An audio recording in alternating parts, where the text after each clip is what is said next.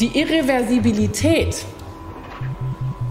der Veränderung ökologischer Systeme in ihrer Regeneration ist, glaube ich, einfach noch nicht begriffen worden. Wenn wir diese Kipppunkte erreichen, wo das Klima kippt, wo die Biodiversität kippt, wo die Ozeane kippen, dann können wir nicht einfach sagen, wir schalten diese Technologie wieder aus. Und dann noch einmal anzufügen, die Irreversibilität der Veränderung ökologischer Systeme in ihrer Regeneration ist, glaube ich, einfach noch nicht begriffen worden.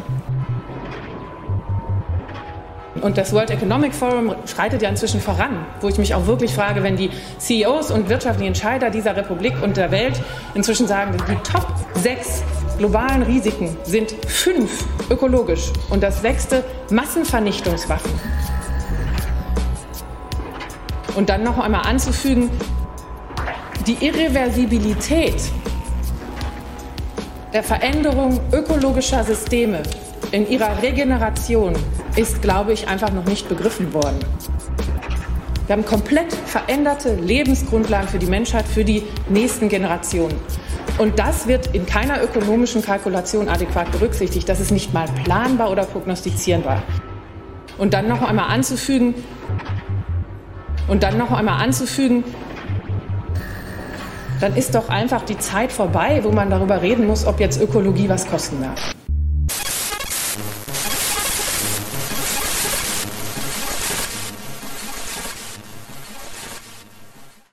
Herzlich willkommen, einen wunderschönen guten Abend, ihr Lieben da draußen. Es gibt eine neue Episode 2045 bei Design or Disaster.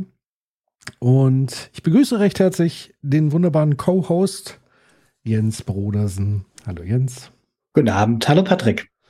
Und wie schon lange angekündigt, haben wir heute einen äh, ganz besonderen Gast uns eingeladen mit einem ganz wichtigen und besonderen Thema. Und wir haben ja die letzten drei Episoden so ein bisschen mal die Grundlagen geschafft. Worüber sprechen wir? Worum geht's? Was können Lösungen sein? Und jetzt geht's darum, dass wir uns Leute von außen holen, die das Ganze noch jeweils detaillierter beleuchten und bereichern. Und deswegen freuen wir uns sehr, dass die liebe Katrin Macher heute zu Gast ist. Hallo Katrin. Hallo, ich freue mich auch total. Und du bist aktiv ähm, unter anderem bei Psychologist for Future und das verrät schon so ein bisschen, was du auch äh, beruflich machst, nämlich du bist Psychologin. Genau, ja. Ich ich bin Psychologin und ähm, nächstes Jahr Psychotherapeutin, wenn alles klappt. Das ah. heißt sowohl als auch. Sehr schön. Das heißt, die therapeutische Ausbildung fast fertig. Genau, ja. Sehr gut. Und du bist verortet in Mainz, auch mhm. eine Stadt, wo ich äh, lange zumindest äh, temporär gewohnt und gearbeitet habe. Eine sehr, sehr schöne Stadt. Mhm. Ich vermisse sie auch ein bisschen. Und ähm, ich begrüße auch den Chat natürlich. Hallo, ihr Lieben. Und für euch gilt wie immer, wenn ihr Fragen habt an uns oder vor allen Dingen an Katrin, dann gilt Frage Doppelpunkt und wir werden das dann entsprechend sozusagen weiterleiten.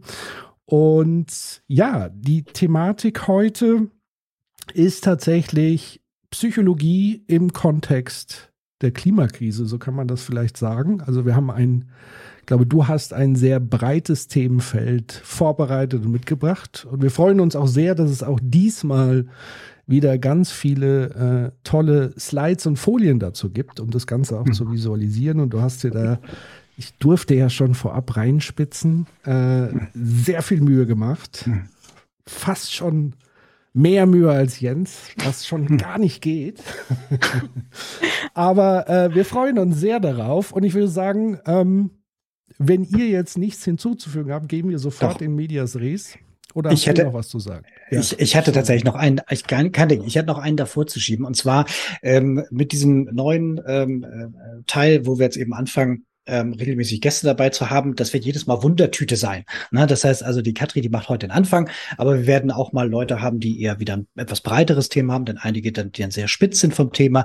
Wir werden mal wenig Zeit haben, mal viel Zeit. Es werden mal Leute viel, vor, äh, viel vorbereiten, mal wenig vorbereiten und so weiter oder irgendwie was hochhalten oder auch nichts hochhalten. Manchmal werden wir auch einfach nur quatschen. Das heißt, wir wollen das insbesondere den Gästen äh, auch mit halt eben überlassen. Und das heißt, ähm, da bringt jeder das mit, was dann irgendwie gerade dazu passt. Das heißt also, äh, lasst euch überraschen. Das heißt, heute so die äh, Katrin, die legt heute vor. Ähm, und das bedeutet aber nicht, dass irgendwie jedes Format immer so aussehen wird, sondern es wird dann eben auch sehr unterschiedlich sein. In jedem Fall wird es aber großartig. Und äh, ohne das jetzt noch weiter zu verzögern, Katrin, schieß los, the stage is yours. Ja, vielen Dank. Ähm, ja, ich freue mich total. Äh, danke, Patrick, dass du auch schon mal so ein bisschen in die Folien reingeguckt hast. Ich muss ja dazu sagen, dass ich mir ein bisschen so versucht habe, eine Scheibe abzuschneiden bei Jens mit den ganzen Folien. ähm, und habe da letzte Woche einfach irgendwie ganz viel gefunden, was ich heute mitgebracht habe. Und deswegen gucken wir mal.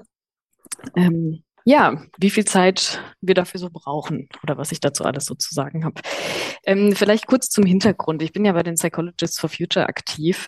Das ist eine überinstitutionelle und überparteiliche Gruppierung von PsychologInnen, PsychotherapeutInnen. Und ähm, wir versuchen unser psychologisches Fachwissen, aber auch unser therapeutisches Fachwissen in den Umgang mit der Klimakrise einzubringen und auch zur Förderung von einer nachhaltigen Zukunft, ähm, unser Wissen nach Möglichkeit irgendwie in den Diskurs zu bringen. Und ähm, genau, das heißt, wir versuchen all das, was wir gelernt haben, auf beruflichem Wege irgendwie einzubringen in dieses gesamtgesellschaftliche. Ähm, genau. Die Psychologie ist ja die Wissenschaft vom Erleben und Verhalten von Menschen. Das heißt, ähm, es liegt irgendwie nahe, dass wir uns auch mit der ökologischen Krise oder mit der Klimakrise beschäftigen. Und zwar, und jetzt kommt, oder das ist eine relativ vereinfachende Abbildung, vereinfachend deshalb, weil wir sagen, Mensch ist Verursacher, Mensch ist Leidtragender und Mensch ist Lösung. Vereinfachen natürlich, weil der Mensch jetzt nicht Verursacher ist, sondern bestimmte Menschen, die in bestimmten Orten leben, äh, bestimmte Privilegien innehaben, und Mensch ist Leidtragender, ist natürlich auch super abhängig von Privilegien, die wir haben. Das heißt, es ist natürlich zu einfach, wie es jetzt da ist. Trotzdem wird, glaube ich, der Grundgedanke klar. Ähm, der Mensch und da auch, wer ist am meisten verantwortlich? Das sind wieder Menschen im globalen Norden, ähm, ist aber auch Teil der Lösung. Das heißt, ähm, so ist unsere Sicht darauf. Ne? Verursacher, Leidtragender, Lösung. Ähm, und eigentlich haben wir ja, und das hat Jens ja auch ganz gut ausgeführt in den letzten Folgen, eine ökologische Krise, die einfach ja mehrere Ebenen hat. Ich werde wahrscheinlich immer wieder dahin kommen, dass ich Klimakrise sage, aber ich glaube auch da, das gilt jetzt quasi für die ganze Sendung, ist gemeint natürlich die ökologische Krise und die verschiedenen Ebenen, um die es da geht. Mhm. Es ist so, dass wir individuelle Hürden kennen und systemische Hürden. Ähm, wir als Psychologists haben jetzt nicht die Idee, dass wir überhaupt nicht verantwortlich sind als Individuum und dass man sagt, das System muss sich ändern, sondern wir sind wir bewegen uns in einem System, was wir aber mitgestalten. Wir brauchen natürlich systemische Rahmenbedingungen, aber das System ändert sich auch nur, wenn ausreichend Individuen irgendwie den Wandel leben, den Wandel vorantreiben. Ähm, das heißt, ähm, wir gucken uns deshalb die individuellen Hürden an, weil jeder einzelne Mensch sozusagen dazu beiträgt, dass das System sich verändert. Individuelle Hürden kann man jetzt sehen Richtung individuellem Umweltverhalten, also ähm, inwieweit lebe ich nachhaltig. Aber ich will da den Fokus eher auch drauf richten, inwieweit ähm, kann die Psychologie einen Beitrag dazu leisten, dass Menschen aktiv werden, politisch aktiv werden, versuchen, das System irgendwie mit zu verändern und nicht nur ähm, sich nachhaltig zu verhalten. Natürlich spielt es auch eine wichtige Rolle. Kommen wir später noch dazu, unter anderem, weil es eine Vorbildfunktion hat, unter anderem, weil wir Nischen brauchen, die sich entwickeln, damit eine Transformation möglich ist. Aber ähm, ich meine damit auch immer und hauptsächlich eigentlich dieses politisch aktiv werden im Bereich Umwelt kann ich da tatsächlich hm. einhaken, weil wir sind ja so, ich würde mal sagen, eher eine Bande von Soziologen, mhm. ähm, die ja einen sehr starken strukturellen Fokus auch haben ja. auf ein, ein System sozusagen. Aber es ist, glaube ich, nochmal wichtig, dass du auch genau diesen Brückenschlag sozusagen erwähnst, weil letztendlich die Struktur ändert sich ja auch nicht von selbst Ja. Ähm, und deswegen muss man, glaube ich, eben genau diese geeigneten, ähm, ja, wie nennt man das so schön, Rückkopplungseffekte oder Hebelwirkungen oder sonst was haben. Und das ist tatsächlich aus würde ich auch bestätigen, sozusagen, kann nur über den politischen Weg letztlich irgendwie erfolgen, wie auch immer das aussehen mag, in welcher Form von politischer Handlung. Ja. Ähm, und deswegen ist auch noch wichtig und gut, dass du auch nochmal sozusagen die Unterscheidung machst. Es soll jetzt eben nicht heißen, das Individuum alleine verzichtet jetzt auf irgendwas und dann verändert sich schon alles, ähm, sondern genau. man muss schon diesen politischen Weg gehen und ich glaube auch da wirklich eine Bewegung und eine Dynamik aufbauen. Ja, genau. Und es ist ja auch, ähm, ja, es gibt ja durchaus auch diese Verschiebung des Fokus auf das Individuum. Ne? Also, dass wir sozusagen, also das ist ja auch eine Strategie, die irgendwie dahinter steht, ähm, dass wir unseren CO2-Fußabdruck gering halten und dann wird alles gut. Ja, also das möchte ich natürlich heute überhaupt nicht transportieren, sondern es geht eher darum, irgendwie so die Brücke zu kriegen aus dem Blickwinkel der Psychologie aufs Individuum, aber inwieweit wir sozusagen dann aktiv werden und damit das System mit verändern können. Genau. Ähm, ja, und die Psychologie alleine hat natürlich keine Antwort auf alles. Aber wir versuchen einen kleinen Beitrag zu leisten dazu. Okay. Ähm, vielleicht kurze Einleitung und dann sage ich äh, noch mal was da, oder dann dann komme ich dahin, welche Aspekte ich heute angucken möchte mit euch. Ähm, ganz lange sind Menschen in der Forschung und ja ähm, ja, in vielen Bereichen davon ausgegangen, dass je mehr Leute wissen, desto eher werden sie handeln. Also diese klassische Wissensdefizithypothese irgendwie. Man muss nur mehr Wissen an die Menschen bringen.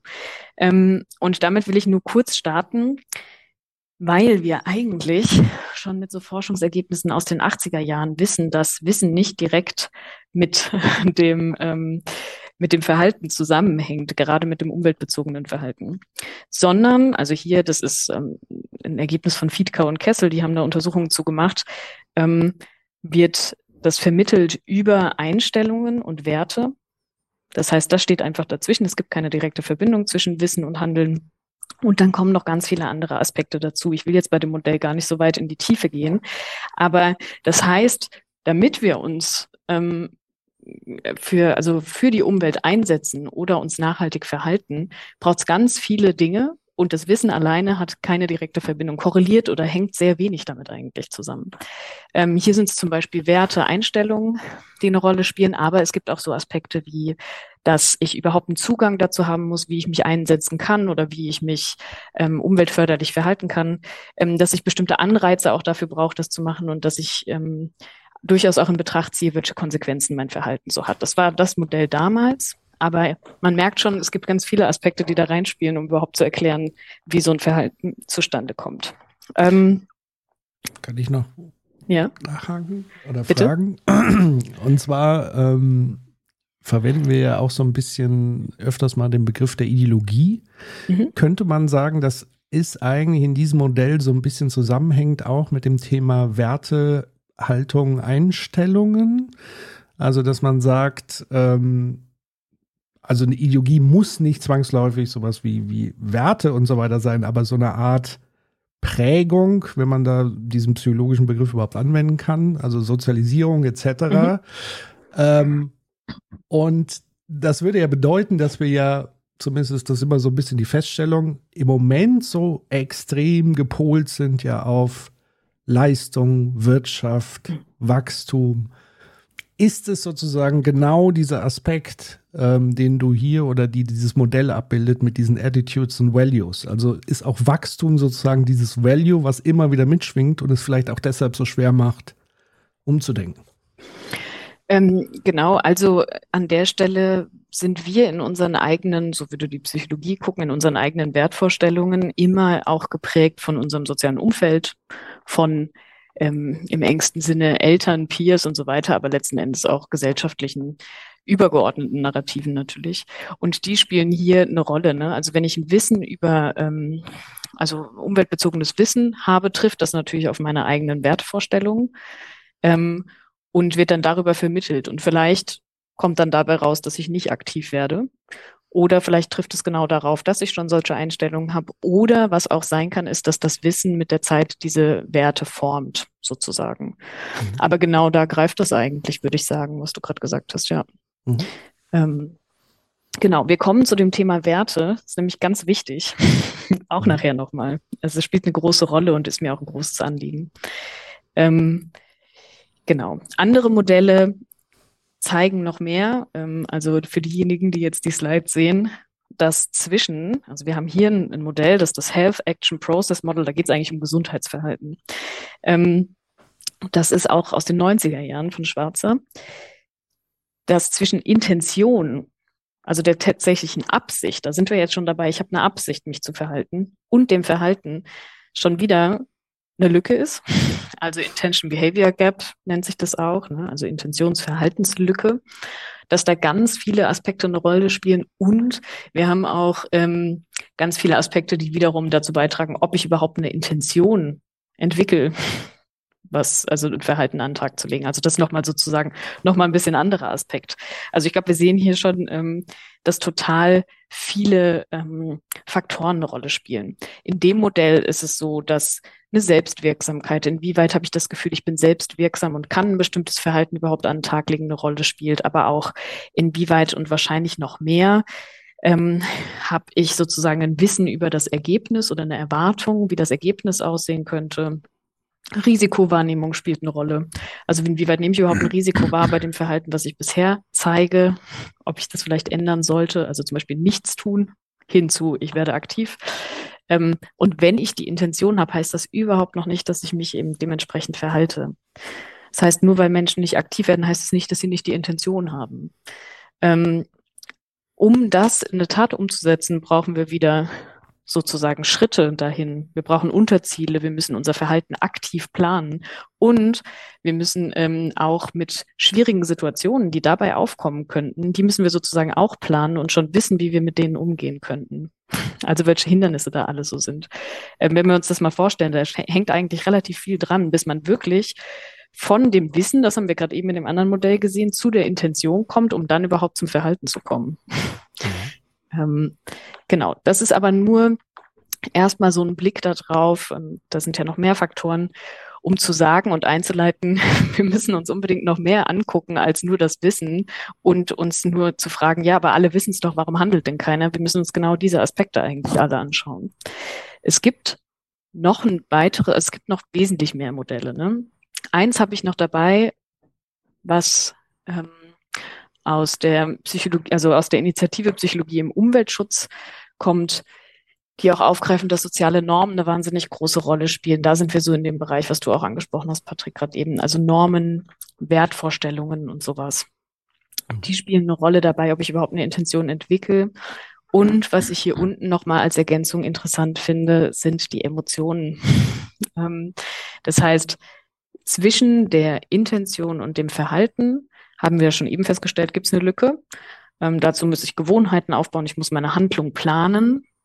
Und was ich aber auch noch bedenken muss, sind Emotionen, die dabei auftreten könnten. Also auch an der Stelle. Dass diese Modelle jetzt gerade mal, es geht nicht darum, die im Kleinste irgendwie auseinanderzunehmen, aber die zeigen einfach, wie viel, wie gesagt, da noch eine Rolle spielt. Und das, das Ding dabei ist ja auch, um ja. nochmal zu diesem Kern dieser Hypothese zurückzukommen, nämlich von Anfang, dass da irgendwie Wissen stattfindet. Ne? Mhm. Wissen kommt ja auf einen zu als irgendwie äh, Information in Kommunikation oder in irgendeinem anderen, anderen Träger so. Und ähm, da hat man schon mal das Thema, dass ähm, diese Information meist nicht wirklich vollständig ist oder nicht aktuell. So, mhm. also selbst wenn wir jetzt davon, also wir sind noch nicht mal an dem Punkt, wo wirklich alle darüber wissen.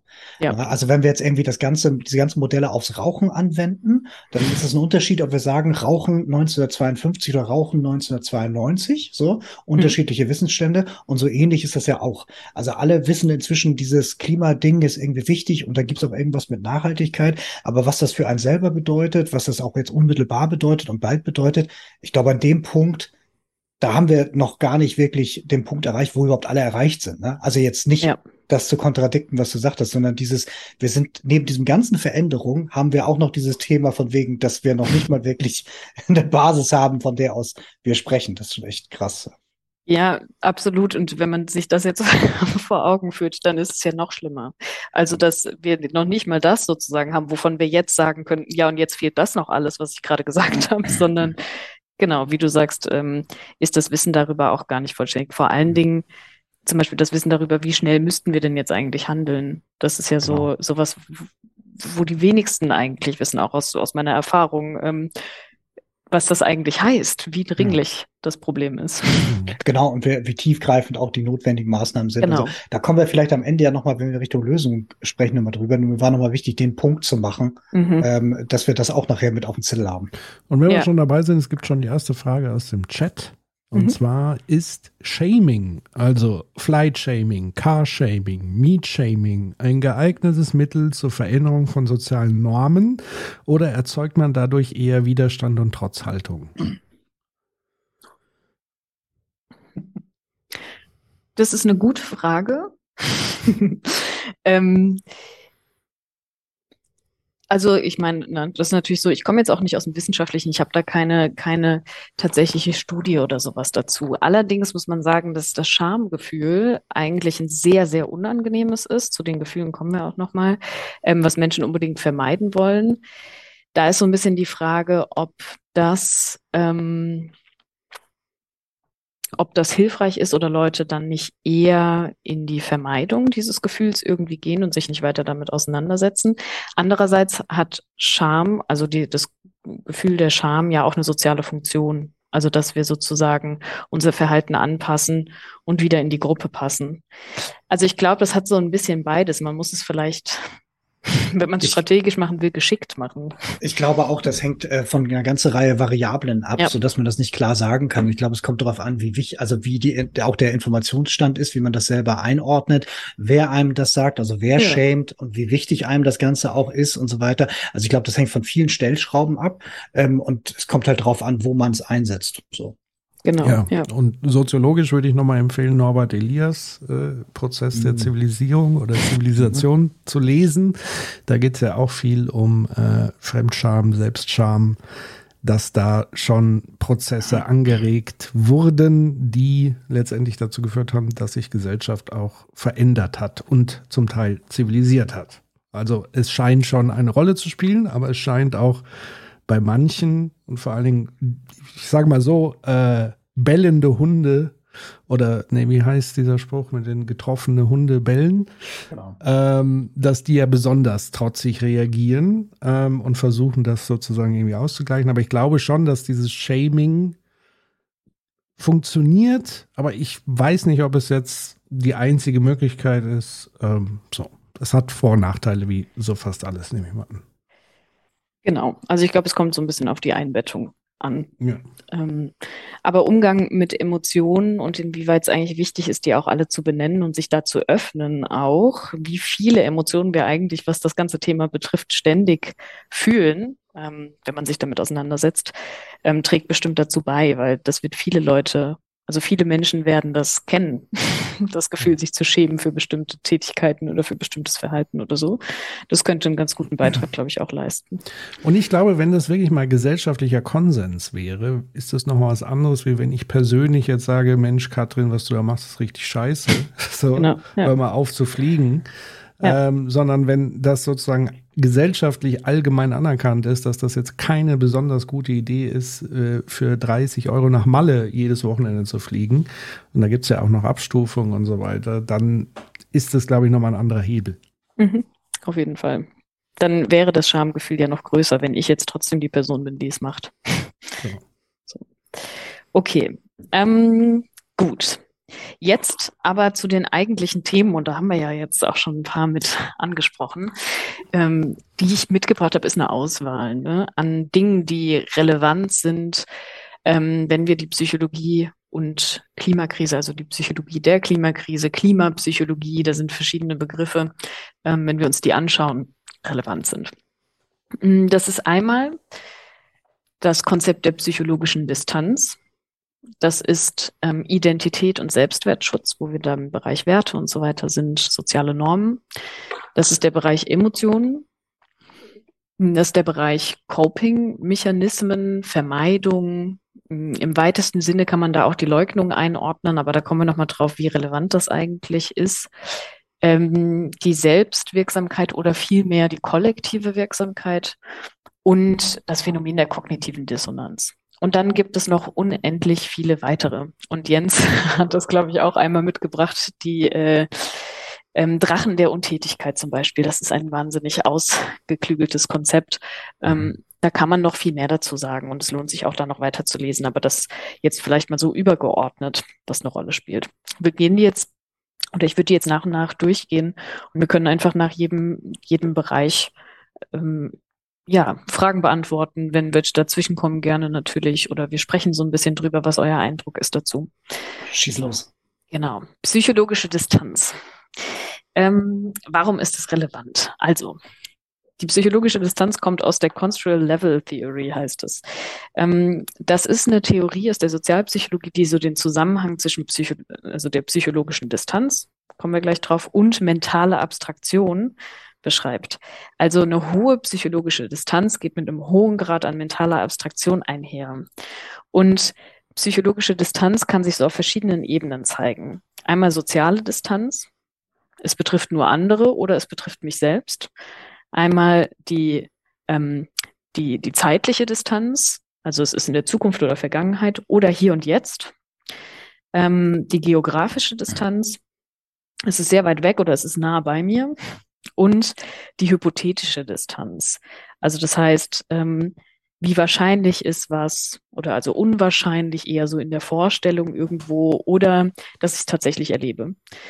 Und ähm, wir sehen so, was auf der linken Seite hier steht, also die anderen in der Zukunft, Vergangenheit, weit weg oder sehr hypothetisch unwahrscheinlich, die gehen dann damit einher, dass ich sehr abstrakt über Sachen nachdenke und nicht so einen richtigen Bezug dazu habe. Nicht einen persönlichen, emotionalen, nicht eine Relevanz, wie äh, dass mich das hier und jetzt sozusagen betrifft. Und ich denke einfach viel abstrakter darüber nach. Was man vielleicht auch darin merkt, wie über ähm, die Klimakatastrophe kommuniziert wird, welche Texte es gibt. Äh, das hat sich schon so ein bisschen verändert. Aber darin sieht man so ein bisschen, wie abstrakt vielleicht das Thema häufig ist. Ne? Ähm, und je mehr wir uns auf der anderen Seite be also bewegen. Das heißt, ich merke, dass ich selbst betroffen bin. Ähm, es passiert im Hier und Jetzt. Es ist äh, geografisch sehr nah. Es ist äh, sehr wahrscheinlich.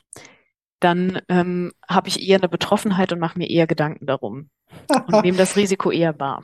Das, das, ist ja genial, weil das ist ja, das ist ja total geil, dass diese ganzen Sachen, die jetzt mit Nachhaltigkeit oder Klimakrise zu tun haben, sich ja auf der linken Seite sehr stark abspielen. Genau. Ja, und, und das natürlich dann auch total sichtbar wird, warum wir hier ein Problem haben. Das ist ja geil. Okay. Das ist, äh, genau, das ist einfach, das ist allein schon ein riesiges, ein riesiges Problem. Ne? Ja. Das heißt, ähm, das erklärt auch, warum, wenn dann zum Beispiel eine Naturkatastrophe passiert, jetzt gerade in meiner Gegend oder ich kenne jemanden, ähm, der die betroffen ist oder sowas. Ne? Also wenn wir jetzt gucken, wie es in Deutschland war, zum Beispiel im Ahrtal oder so, ähm, dann ist auf einmal viel präsenter, dass das wirklich ein Problem ist oder dass wir es mit der Klimakatastrophe zu tun haben. Und es bleibt auch kurz so. Und je länger dieses Ereignis ähm, in die Vergangenheit rutscht, desto weniger haben wir es wieder präsent. Also das ist quasi so ein Kernproblem dabei in der Bewusstwerdung oder in der Risikowahrnehmung eigentlich von dem Ganzen. Ähm, das heißt, was machen wir denn jetzt damit, ist ja die Frage. Und äh, es ist wichtig, dass wir Spürbarkeit und Nähe irgendwie erzeugen. Also schauen, dass wir Beispiele nennen, dass wir uns beziehen auf Momente, so teachable Moments oder Momente, die quasi aufzeigen, dass wir es wirklich mit der Klimakatastrophe zu tun haben, ähm, eine persönliche emotionale Relevanz hervorheben, inwieweit ist man eigentlich selbst betroffen, inwieweit bin ich hier, jetzt und mit sehr großer Wahrscheinlichkeit betroffen? Über Filme, Fotos, Metaphern, Vergleiche, Geschichte, Erlebn äh, äh, Geschichten, Erlebnisse und so weiter. Also das irgendwie greifbarer zu machen. Das wäre so ein Hebel zumindest in dem Bereich. Das Tragische ist ja wirklich, du hast ja am Eingang erwähnt, äh, es sind ja, ich sag mal, einige in der Minderheit, planetarisch gesehen, die dafür verantwortlich sind. Also im Grunde ja. genommen die wohlhabendsten Staaten, aber auch Bewohner innerhalb der wohlhabendsten Staaten und so weiter.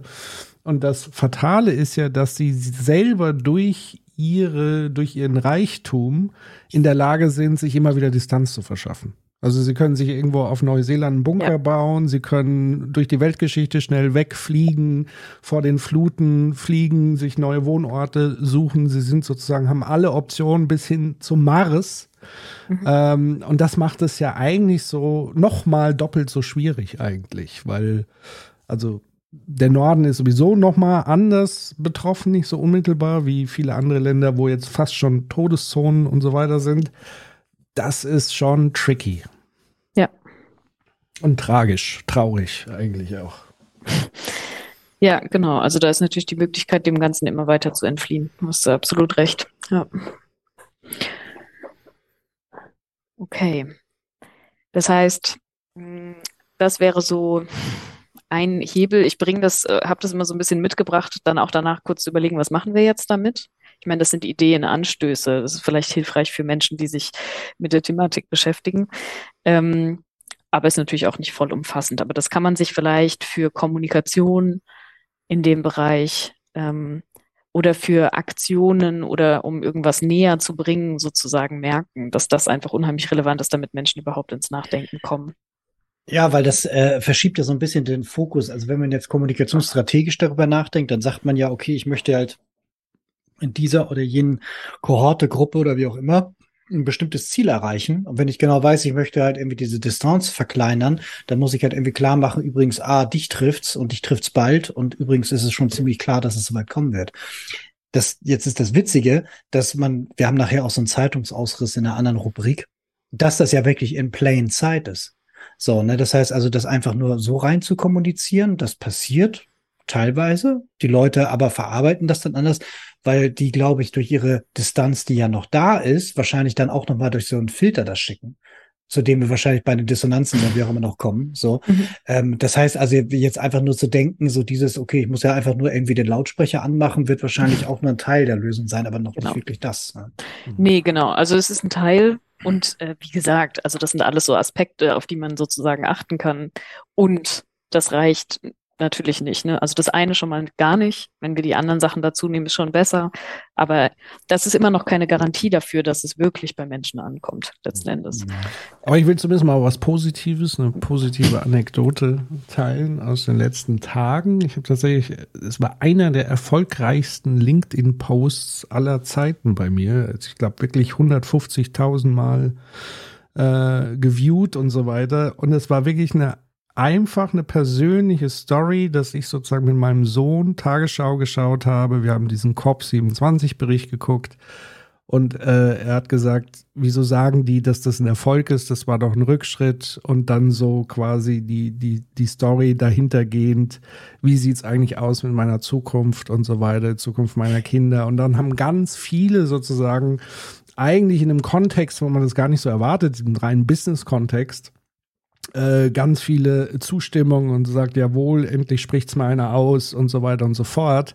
Also ich glaube auch, dass so kleine Dinge, wenn man sie äußert und in persönliche Geschichten verpackt und sie damit viel greifbarer macht, dass das wirklich auch ein, ein Hebel ist, auch wenn das jetzt erstmal immer sehr klein wirkt. Aber ich glaube, wenn, wenn man das viel öfter jeder machen würde, würde, glaube ich, da ein bisschen Bewegung reinkommen. Ja, das, das glaube ich, ist ja auch genau dieser, dieser, dieser Punkt, ne? Soziales Umfeld und so weiter. So, es ist erlaubt, dass, weil endlich, ja, sagt mir jemand, ist auch so ein Hinweis da drauf. Ja? Ähm, und äh, man kann darüber sprechen und hm, und so. Ähm, und da ist auch dieser Teil Emotionen, ne? Also du hast jetzt ja auch selber genau. da ein bisschen was von dir geteilt und so. Und ich glaube, das ist etwas, weil zwischen über Emotionen reden oder halt irgendwie etwas jetzt irgendwie so sehr stark äh, aufzuladen, pathetisch und so weiter, sind nochmal auch zwei verschiedene Paar Schuhe ich kann mir vorstellen, da kommen wir gleich noch zu, aber ich glaube, das ist total wichtig, da auch was draus zu ziehen. Ne? Ja, genau. Ja, cool, dass ihr die Sachen schon so anspricht, weil die sind natürlich genau, genau das, was ich noch mitgebracht habe. Ähm, was du gemacht hast, äh, Patrick, im Endeffekt ist ja, dass du, ähm, also du hast da Identitäten von Menschen angesprochen, mit Sicherheit irgendwie die, die, die bestimmte Aspekte teilen mit deinem Leben vielleicht und Emotionen, eigene Emotionen. Ähm, wir gucken uns erstmal Identität und Selbstwertschutz an. Mm, also, ähm, Identität, damit ist einmal die, die eigene, sozusagen die individuelle gemeint, aber eigentlich auch die soziale. Und es ist auch mal so ein bisschen die Frage, inwieweit kann ich Identität überhaupt ohne mein soziales Umfeld denken? Ne? Also wir, wir entstehen in unserer oder unsere Identität entsteht ja viel dadurch, dass wir Feedback von außen bekommen. Aber ähm, das spielt eine große Rolle. Ähm, vorab kurz zum Selbstwertschutz hängt eng damit zusammen. Wir haben verschiedene Grundbedürfnisse. Nach Klaus Grave im Prinzip ist es Bindung, das ist Orientierung und Kontrolle, das ist Lustgewinn und Unlustvermeidung und das ist Selbstwerterhöhung und Selbstwertschutz. Und der Selbstwert hängt einfach stark mit der Identität zusammen, mit dem, wie ich glaube, wie ich bin, welches Bild ich von mir habe und auch mit der sozialen Identität, also mit äh, der Identität ähm, meiner Gruppe, zu der ich mich zugehörig fühle. Kommen wir auch gleich nochmal kurz drauf. Ähm, wir streben also danach, unser Selbstwertgefühl zu schützen. Das ist unheimlich wichtig. Und an der Stelle greifen auch so Verzerrungen ähm, ganz allgemein, aber jetzt auch aufs Umweltverhalten vielleicht ähm, das sind so selbstwertdienliche Verzerrungen. Zum Beispiel der Single Action Bias. Das ist eine Verzerrung, dass ich, wenn ich einmal irgendwas gemacht habe, was der Umwelt zugutekommt, dass ich das quasi nach außen vielleicht auch so präsentiere, aber mir selbst vor allen Dingen auch erzähle und damit meine Gefühle, meine Sorgen vielleicht reguliert habe und mir selber auch sagen kann, ja, ich mache ja was Gutes. Also das wäre so eine ganz große Funktion eigentlich von dieser kognitiven Verzerrung auch. Oder der Confirmation Bias, also Bestätigungsfehler. Ähm, ich bin eher, also gucke eher durch so einen Filter und nehme Informationen wahr, die meiner eigenen Einstellung ähm, entsprechen. Dem, was ich mir quasi denke, was zu meiner Identität vielleicht passt, zu den Wertvorstellungen, die ich habe. Das nehme ich eher wahr als andere Informationen. Wir haben einfach eine Verzerrung, was das angeht. Das sind so Bereiche, die hier reinfallen. Dass wir unser Selbstwert schützen wollen, ähm, das erhält das auch ganz gut aufrecht eigentlich. Und das kann man niemandem verdenken. Wir haben das Bedürfnis alle. Und es ist mir auch wichtig, das sich nochmal vor Augen zu führen, dass Menschen einfach Gründe haben, warum sie sich so verhalten, wie sie sich verhalten. Und das kann sein, dass man das nicht gut findet. Also da, da würde genau. ich gerne, da würde ich gerne mal hinterher, weil ich glaube, das ist wirklich ein ganz wichtiger Punkt. Man kommt schnell mal drauf, dass wenn man erstmal angefangen hat, dass es einem nicht egal ist und sich mit dem Thema auseinanderzusetzen, dass mhm. man sieht, dass es andere Leute gibt, denen es einem möglicherweise ja. ja doch egal ist, obwohl es gar nicht so ist. Und dass die dann teilweise vehement, ja nicht bis aufs Blut, aber doch schon ziemlich weit dafür gehen und dafür kämpfen und sich dann so Cherry-Picking-mäßig Informationen zusammensuchen und das dann einbringen in irgendeine Form von Diskurs. Und ja. dann denkt man dann schnell, die sind dann irgendwie doof, verrückt oder bösartig, aber eigentlich ist es etwas sehr Menschliches zu sagen, ja. weißt du was, ich bin groß geworden in diesem System, wo genau diese fünf Regeln gelten und du kommst mir jetzt von wegen mit, das ist irgendwie schlecht und dann habe ich gleich mehrere Sachen, die bei mir angegriffen sind. Ja. Und dann fange ich halt eben an, dissonante Informationen abzuwerten und konsonante äh, Informationen aufzuwerten und dann bist die ganze Zeit in diesem Weltbild drin, das von dem anderen attackiert wird. So, und da, dadurch werden dann diese Diskussionen so hitzig. Ja. Ähm, und ich glaube, wenn man das aber im Kopf hat, dann kommt man auch zu einer effektiveren Kommunikation, weil man den anderen da abholen, wo er ist. Ne? Ja. Dass man einerseits anerkennt, so, ich verstehe deine Position, ich verstehe und so weiter. Das ist nur dann halt anstrengender. Man muss sich dann mehr drum kümmern. Man muss auch mehr dann in der Kommunikation auf die Beziehungsebene, weil halt einfach nur so ein Paket Informationen und Daten rüber zu schicken und zu hoffen, dass bei dem anderen das zu denselben Schlussfolgerungen führt, ist halt crazy. So, das ist, glaube ich, eine Lehre, die haben wir die letzten Jahrzehnte jetzt gemacht, dass das nicht klappt. Ja, und das ist, äh, ich finde, das ist keine leichte Sache. Und ich glaube, es wird auch schnell verwechselt, diese Grundhaltung von ich verstehe die andere Person oder ich versuche mich hineinzuversetzen, ist, ich finde das gut oder ich akzeptiere die andere Person in ihrem Verhalten, heißt, ich finde das gut und es stimmt nicht. Also ich kann was akzeptieren und wenn ich was akzeptiere, dann bin ich in der Lage, daraus quasi eine Weiterentwicklung anzustoßen. Ich glaube, das ist ein bisschen eine Voraussetzung auch dafür, ähm, weiter zusammenzukommen. Es gibt Dinge, ähm, ja, da fallen, fällt einem Akzeptanz vielleicht sehr schwer und das, das ist auch wiederum in Ordnung. Ne? Aber sozusagen die Vorstellung oder sich hineinzuversetzen in andere Personen und dass die gute Gründe haben, warum die sich so verhalten, warum die diese ähm, Wertehaltung äh, irgendwie vehement ähm, verteidigen, warum sie ähm, ihren Lebensstil verteidigen, es ist erstmal nachvollziehbar und es kann sein, dass es sehr anstrengend ist, das nachvollziehbar zu finden. Ja. Was macht man denn, weil ich meine, Leute sind ja nicht auf den Kopf gefallen. Was, was macht man denn, wenn diese Leute sagen, ihr seid doch auch in der Confirmation Bias? Das gilt doch auch für euch. Stimmt ja. Also das, das, das stimmt ja. Das ist ja, ja. ja also das, das, das kann ja niemand von sich äh, dingsen so. Also wenn du jetzt äh, fragst, wie macht man es gesprächstaktisch, ich würde dann, also eine meiner ersten Sachen, die mir in den Sinn käme, wäre dann dieses, ähm, ja, dann lass doch mal gemeinsam draufschauen und eben schauen, welche Fakten, wie wir die denn jetzt bewerten oder so. Ne? Also dass mhm. man versucht halt mit dem anderen auf eine Ebene zu kommen oder so. Und ansonsten, ich glaube, dieses sich selbst zu hinterfragen, ähm, und manchmal auch zu hinterfragen, so bin ich hier noch genau richtig oder so. Diese, diese Reflexion, die ist tatsächlich ganz wichtig, um mit sich selber im Reinen zu sein oder am Ende auch der Sache wirklich dienlich zu sein. Ja. Mhm. Und äh, klar, also wir haben diese Verzerrung alle in jedem Fall. Und die Frage ist ja aber auch so ein bisschen, ob man irgendwie schauen kann, ähm, werden da wissenschaftliche Sachen diskutiert oder angezweifelt, die eigentlich wissenschaftlich gesehen äh, korrekt sind. Das ist, glaube ich, nochmal eine andere Frage. Aber ansonsten ist äh, wichtig, sich da zuzuhören und irgendwie erstmal zu gucken, wie kommt die andere Person eigentlich drauf, was sie für eine Meinung vertritt. Und da wäre, also ähm, jetzt erstmal unabhängig davon, dass wir nicht mehr so viel Zeit haben, ähm, was ja diesen Druck auch so immens erhöht, gerade bei Menschen, die sich einsetzen fürs Thema, ähm, ist es aber eigentlich sinnvoll, sich erstmal zuzuhören und zu gucken, wie kommt die andere Person drauf, die eigene mhm. Haltung vielleicht mal zu beschreiben und zu versuchen zusammenzukommen, klar. Ich glaube, das Argument, was da meistens kommt, ist, dafür haben wir keine Zeit. Ja, also ich habe das vor, vor vielen Jahren tatsächlich versucht so zu machen, in anderen Kontexten, auch im Kontext, sage ich mal, von Rassismus, Ausländerfeindlichkeit etc. pp. Das sind ja so ähnliche Thematiken und war lange auf dem Standpunkt, dass man mit allen Leuten reden muss, bis ich aber irgendwann auch zum Teil festgestellt habe, naja, die haben überhaupt gar kein Interesse daran zuzuhören.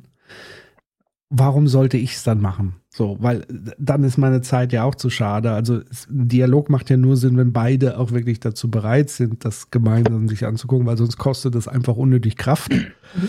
Und sie setzen trotzdem da ihre Punkte und so weiter. Ähm, und vielleicht gilt es da so ein bisschen sensibel zu sein dafür, woran merke ich, dass der Gegenüber oder die Gegenüber ein echtes Interesse an einem Diskurs und einem Austausch hat und nicht nur, ja, klassisch Propaganda machen will. Ja, und auch sich selbst so ein bisschen zu schützen, wie viel ähm, Kapazität man auch dafür hat. Danke, dass du es gesagt hast. Ja, das ist total wichtig, glaube ich. Also ähm, dieses, weil es, es geht teilweise darum, bei einigen, weil das auch ein taktisches Element ist. So, das haben wir beim in der zweiten Sendung ja auch gehabt, so, äh, wo es darum geht, Diskurs zu stören oder zu zerstören.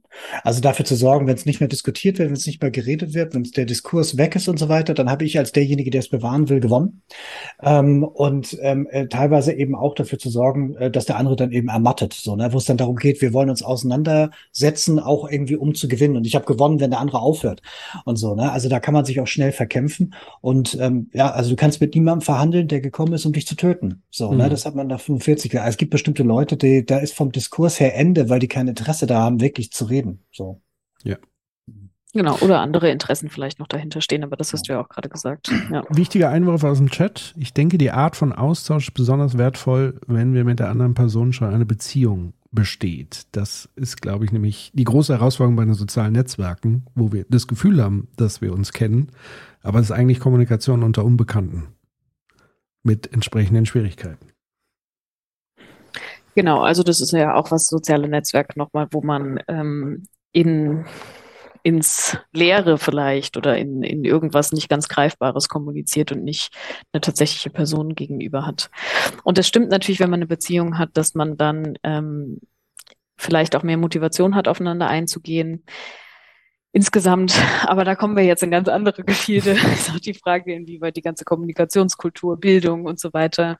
Am Ende kommt man ja oft bei Bildung raus. Ähm, vielleicht eine Rolle spielt dabei, wie Menschen untereinander in Austausch gehen und das dann auch möglich wäre, ohne eine enge Beziehung zueinander zu haben. Aber genau, glaube ich, ein großes Thema. Trotzdem die Haltung können wir auch noch weiternehmen, vielleicht in die nächsten Punkte. Ähm, ich würde weitermachen, oder? Mhm. Unbedingt. Gut. Ähm, Äh, schön. Also, äh, Selbstwertschutz. Genau. Ähm, die soziale Identität, da gibt es sozialpsychologische Theorien zu, die, bei denen es zum Beispiel auch darum geht, ähm, Selbstwert. Also wir haben ein Bedürfnis nach Selbstwert, eine persönliche Identität, aber auch eine soziale Identität. Das heißt, die Identität der Gruppe spielt einfach eine große Rolle. Und die ergibt sich auch ein bisschen daraus, beziehungsweise eine positive soziale Identität erhält man auch durch die Vergleiche mit relevanten Outgroups. Also wenn ich meine In-Group mit einer, also In-Group der Gruppe, der ich zugehöre sozusagen, mit der Out-Group vergleiche und da Unterschiede festmache, dann gibt es so einen Effekt, dass man sozusagen die Gruppe, in der man sich bewegt, aufwertet. Das alles ist aber vor allen Dingen wichtig, dass, also oder vor allen Dingen wichtig dafür zu sehen, dass die soziale Identität einfach auch einen engen Zusammenhang hat mit dem, mit dem Selbstwert, wie eben gesagt. Ne? Und dass wir das immer bedenken müssen, weil wenn wir den Selbstwert angreifen oder die Identität angreifen, dann ähm, führt es nicht mehr unbedingt dazu, dass wir eine Person sozusagen ins Handeln bekommen oder mitnehmen können auf den, den Weg, der Transformation oder den Weg, ähm, was zu verändern an der aktuellen Lage. Genau. Soziale Normen, wir orientieren uns, also wir sind ähm, sehr soziale Wesen, wir orientieren uns am Verhalten anderer und zwar vor allen Dingen der Leute oder der Menschen, die uns wichtig sind und die uns sehr nahe sind. Also die beeinflussen einfach unser eigenes Handeln. Und das können so tatsächlich festgelegte Normen sein, Sollnormen, also tatsächliche Regeln zum Beispiel. Also wenn wir jetzt in einem Verein wären, eine Vereinssatzung, Klassenregeln, Hinweisschilder oder sowas, aber auch Ist-Normen, also einfach ungeschriebene Gesetze. Ähm, das erkennen wir einfach am Verhalten anderer. Und je nachdem, wie wir uns verhalten, werden wir also belohnt durch die Anerkennung der Gruppe. Also wenn ich mich so verhalte, wie es zur Gruppe passt, dann bekomme ich Anerkennung. Und das wollen wir ja, Selbstwert und so weiter. Ähm, wir haben also also wir identifizieren uns mit verschiedenen Gruppen, das ist auch so ein bisschen kontextabhängig. Ne? Also das heißt, ich kann mich jetzt als Psychologin identifizieren, aber auch als Teil der Klimabewegung, aber ich kann mich auch als Tochter identifizieren oder als wie auch immer. Ich bin sozusagen immer eine unterschiedliche Gruppe, je nachdem, wo ich mich so bewege. Ist alles wichtig, das im Hinterkopf zu behalten, weil wir ja Menschen ansprechen wollen vielleicht oder mitnehmen wollen und dann auch immer so ein bisschen diese Identität im Hinterkopf haben können. Welche Gruppe ist das denn gerade? Da kommen wir auch gleich nochmal drauf. Sozusagen dieses, was ziehen wir jetzt da draus? Ähm, da gibt es auch ganz spannende Studien, zum Beispiel, dass man in einem Hotelzimmer, ähm, also dass man eine Studie gemacht hat, dass man im Hotel, Hotelzimmer einfach nur ein, ein kleines Schild hingehängt hat, dass, ähm, dass man bitte Wasser spart. Das hat einen relativ geringen Effekt. Wenn man aber zum Beispiel einen Zettel hinhängt, dass 75 Prozent der Gäste in diesem Hotelzimmer Wasser sparen, dann hat es einen großen Effekt. Das heißt, alle sparen Wasser. Sobald ich mich sozusagen angesprochen fühle in dieser Identität und wenn ich jetzt tatsächlich nur der ähm, Hotelgast bin. Ja. Genau. Ähm, Werte, Gebote, Verbote. Da sind wir beim Thema Werte, was du vorhin auch gesagt hast, Patrick. Ähm, es gibt unterschiedliche wow. Werte. Bitte, Jens? Ich sagte, wow, super Grafik. also, wenn, wenn, so, wenn so Spaghetti kommt, dann bin ich sofort äh, Hammer. Ja. Also, das ist jetzt ein sehr, äh, ja, also das ist eine, ein Wertekonzept sozusagen. Es gibt ja verschiedene Theorien äh, oder verschiedene Sortierungen, verschiedene Modelle. Ich habe jetzt mal eins mitgebracht ähm, was verschiedene Werte in so unterschiedliche Kategorien packt. Ähm, das ist auch aus den 90er Jahren. Irgendwie bin ich relativ in der Vergangenheit unterwegs, was die Modelle angeht. Ähm, auf jeden Fall sind Werte Überzeugungen, ähm, wie wir uns verhalten möchten, Zielzustände, die beeinflussen unsere Entscheidungen, Verhaltensweisen, unser Denken. Und ähm, die sind relativ stabil. Also man kann jetzt nicht sagen, absolut stabil, aber so Werte, die mir irgendwie wichtig sind, die bleiben über einen relativ langen Zeitraum im Leben so. Je näher, wenn wir jetzt die Grafik so sehen, je näher die Werte beieinander sind, desto wahrscheinlicher ist es, dass es eine, dass eine Person diese Werte teilt. Aber das heißt nicht, dass man nicht zum Beispiel auch, was jetzt hier gegenüber liegt, Abenteuer und Tradition gut finden kann. Aber ähm, meistens ist es wahrscheinlich so, dass ein Mensch eher einen dieser beiden Werte, also entweder Abenteuer oder Tradition, als vorrangig bewerten würde. Ähm, das ist aber sehr stark eingestiegen in dieses Modell. Letztendlich sieht man hier zum Beispiel, können Werte sein Selbstbestimmung, Abenteuer, Genuss, Leistung, aber auch Tradition, Gemeinsinn, das Blick aufs Ganze, äh, den Blick aufs Ganze, Konformität und so weiter. Ähm, und wenn wir das im Hinterkopf haben, dann können wir diese Werte ansprechen bei einer Person. Also erstens können wir sie ansprechen und zweitens können wir die Person aber auch besser verstehen. Was ist ihr wichtig und inwiefern hat dieser Wert vielleicht auch was mit der Klimakrise zu tun und mit den notwendigen Veränderungen? Also kann ich irgendwie ähm, die Bewahrung von Traditionen in Zusammenhang bringen mit Veränderungen, die notwendig sind für die äh, gegen die Klimakrise oder so? Oder kann ich ähm, Genuss und Abenteuer damit in Zusammenhang bringen? Das heißt, ähm, die Identität, die Werte sind ein ganz guter Hebel eigentlich anzusprechen, wenn wir versuchen, Menschen auf dem Weg sozusagen mitzunehmen. Ähm, ja. Ja, es war für mich jetzt nochmal sehr erhellend, weil ich so die ganze Zeit versuche, irgendwelche Leute da einzuordnen, prominente äh, Sprecherinnen und Sprecher zum Beispiel. Ich denke da an so Sachen wie die Freiheit beginnt beim Ich sozusagen. Mhm. Das ist so die äh, Seite links unten und der äh, Freiheitsbegriff von Immanuel Kant wäre wahrscheinlich dann rechts äh, oben.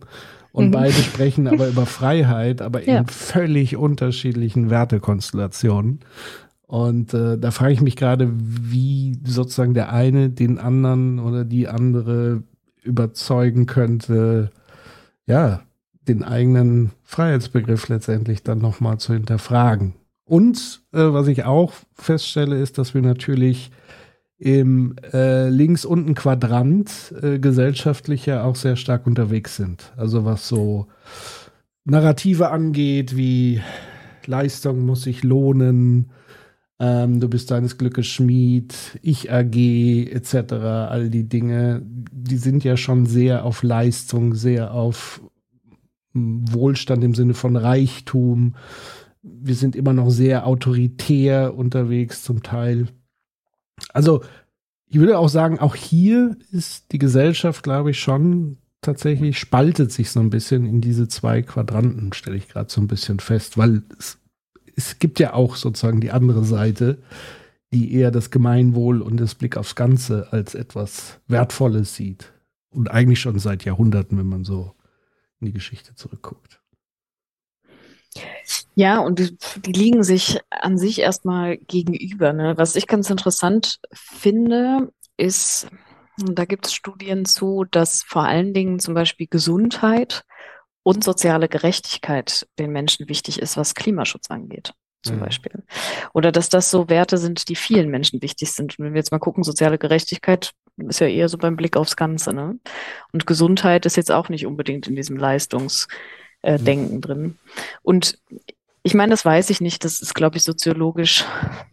Habt ihr da vielleicht nochmal einen anderen Blick drauf?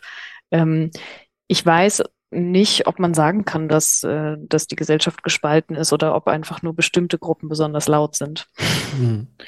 Und natürlich sind das alles auch Spektren und wie Patrick genau. ja auch schon gesagt hat, ne, das, da hängt ja auch alles an so an, äh, unterschiedliche Verständnisse von den Begriffen und Wertzuschreibung und so weiter so. dann dahinter, ähm, also das, das Ding ist halt, wenn man zu tief oder zu viel Bedeutung da in solche Systematiken rein, dann, dann verliert das nachher wieder dann die Wirkung. So, so. Naja, spannend finde ich ja, dass, dass es ganz viele Werte gibt, die wirklich nahezu jeder Mensch äh, miteinander teilt. Du hast ja gerade mhm. benannt, äh, Katrin, mhm. also Gesundheit und Sicherheit, das würde mhm. jetzt jeder bejahen. Für mich ist ja eher die spannende Frage, es gibt Leute, die wollen das mit allen teilen und es gibt Leute, die wollen das nur für sich haben. Das ist, glaube ich, die Differenzierung an der Stelle. Und deswegen habe ich auch nicht umsonst äh, Kant so ein bisschen ins Spiel gebracht, der das ja als Maxime für alle sieht, während andere das nur als ihr eigenes Privileg, Privileg und Recht sehen und das sozusagen auch dahingehend legitimieren zu sagen, naja, ich habe ja auch was geleistet, also darf ich auch privilegiert sein und die anderen haben sich halt nicht angestrengt. Und ich glaube, da ist so ein bisschen der Hebel oder der, der argumentative Hebel da einzuwirken und zu sagen, Nee, das macht schon Sinn, wenn, wenn wir das alle miteinander teilen, weil unterm Strich ist es für uns alle auch gut. So. Ähm, aber das ist keine leichte Aufgabe. Genau, also was wir hier raus vielleicht mitnehmen können, das haben, haben diese Modelle ja alle so an sich, dass man versucht, irgendwie was äh, zu systematisieren. Und wie Jens schon gesagt hat, das kann man vielleicht gar nicht so genau festlegen. Oder es ist ja auch so ein bisschen die Frage, was heißt, was heißt denn jetzt Freiheit eigentlich?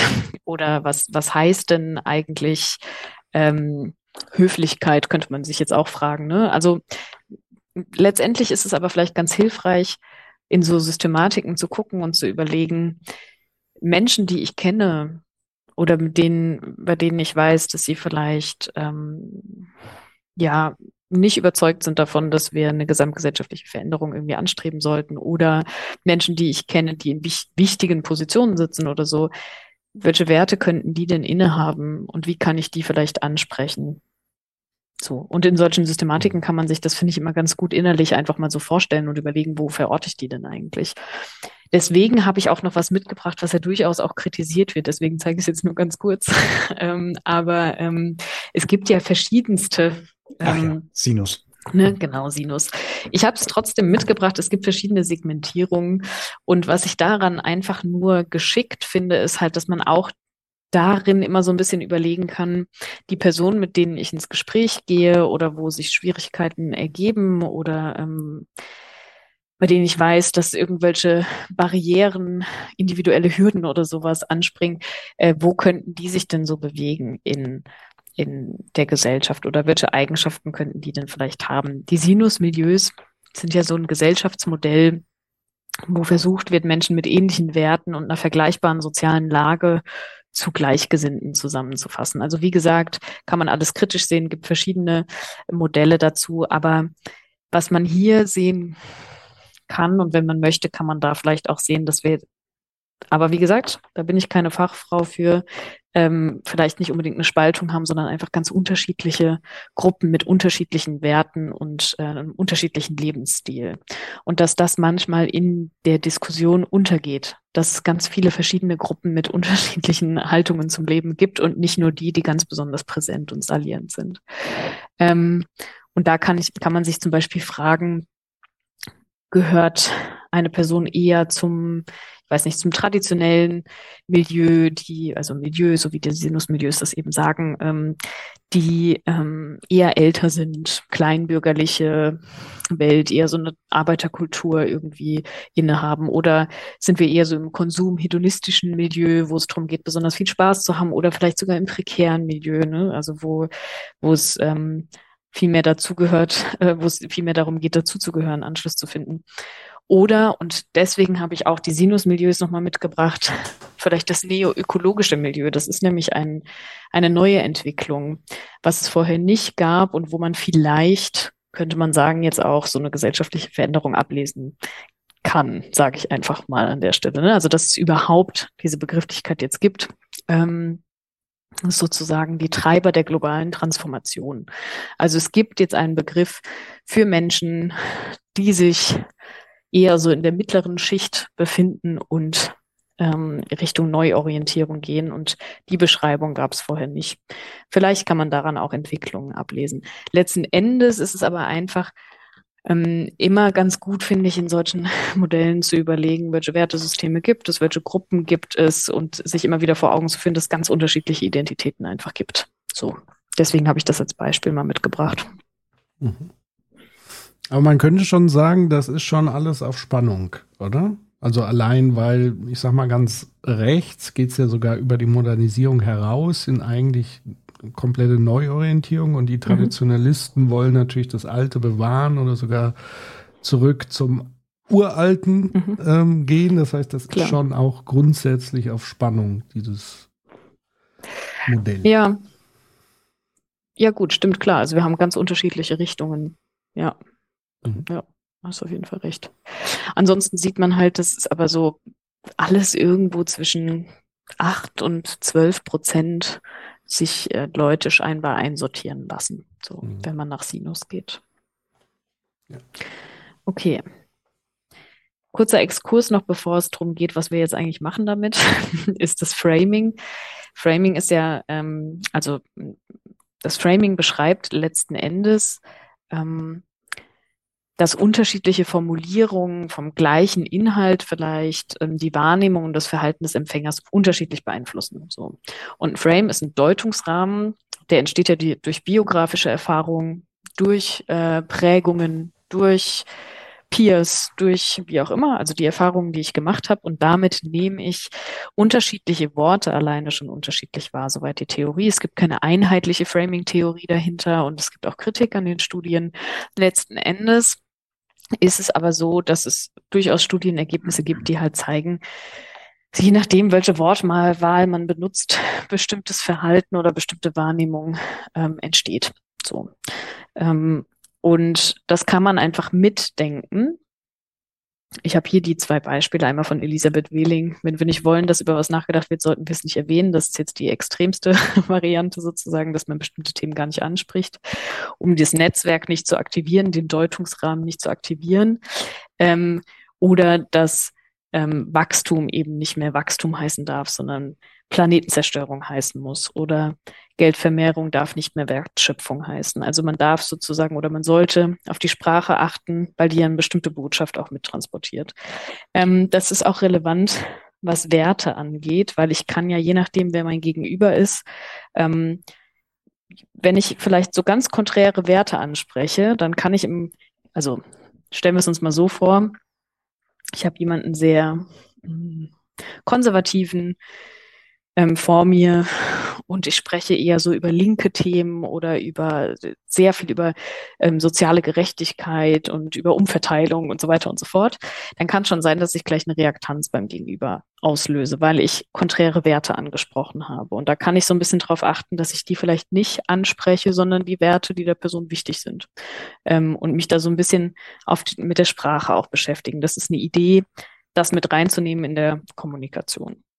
Da würde ich gerne einmal ganz kurz äh, mhm. hinterher. Ähm, also Framing, so dieses von wegen so, ja, wo ist es jetzt irgendwie angesiedelt und so weiter. Also man kann sich mit Sicherheit darauf einigen, so dass das ist etwas, was was da ist, so ne? Mhm, und genau. ähm, das das muss man einfach ernst nehmen und das ist auch wichtig, das ernst zu nehmen und das ist jetzt auch nicht gut oder schlecht, sondern das ist halt irgendwie so ein Teil von, wie man eben kommuniziert und so. Ne? Und wer, wer jetzt populärwissenschaftlich einsteigen will, der kann ja bei Kahnemann zum Beispiel mal gucken. Der hat ja nun da irgendwie in seinem Beitrag da eine ganze Menge in seinem Buch hier schnelles und langsames System oder wie das da heißt, da irgendwie auch eine ganze Menge zu Framing gemacht.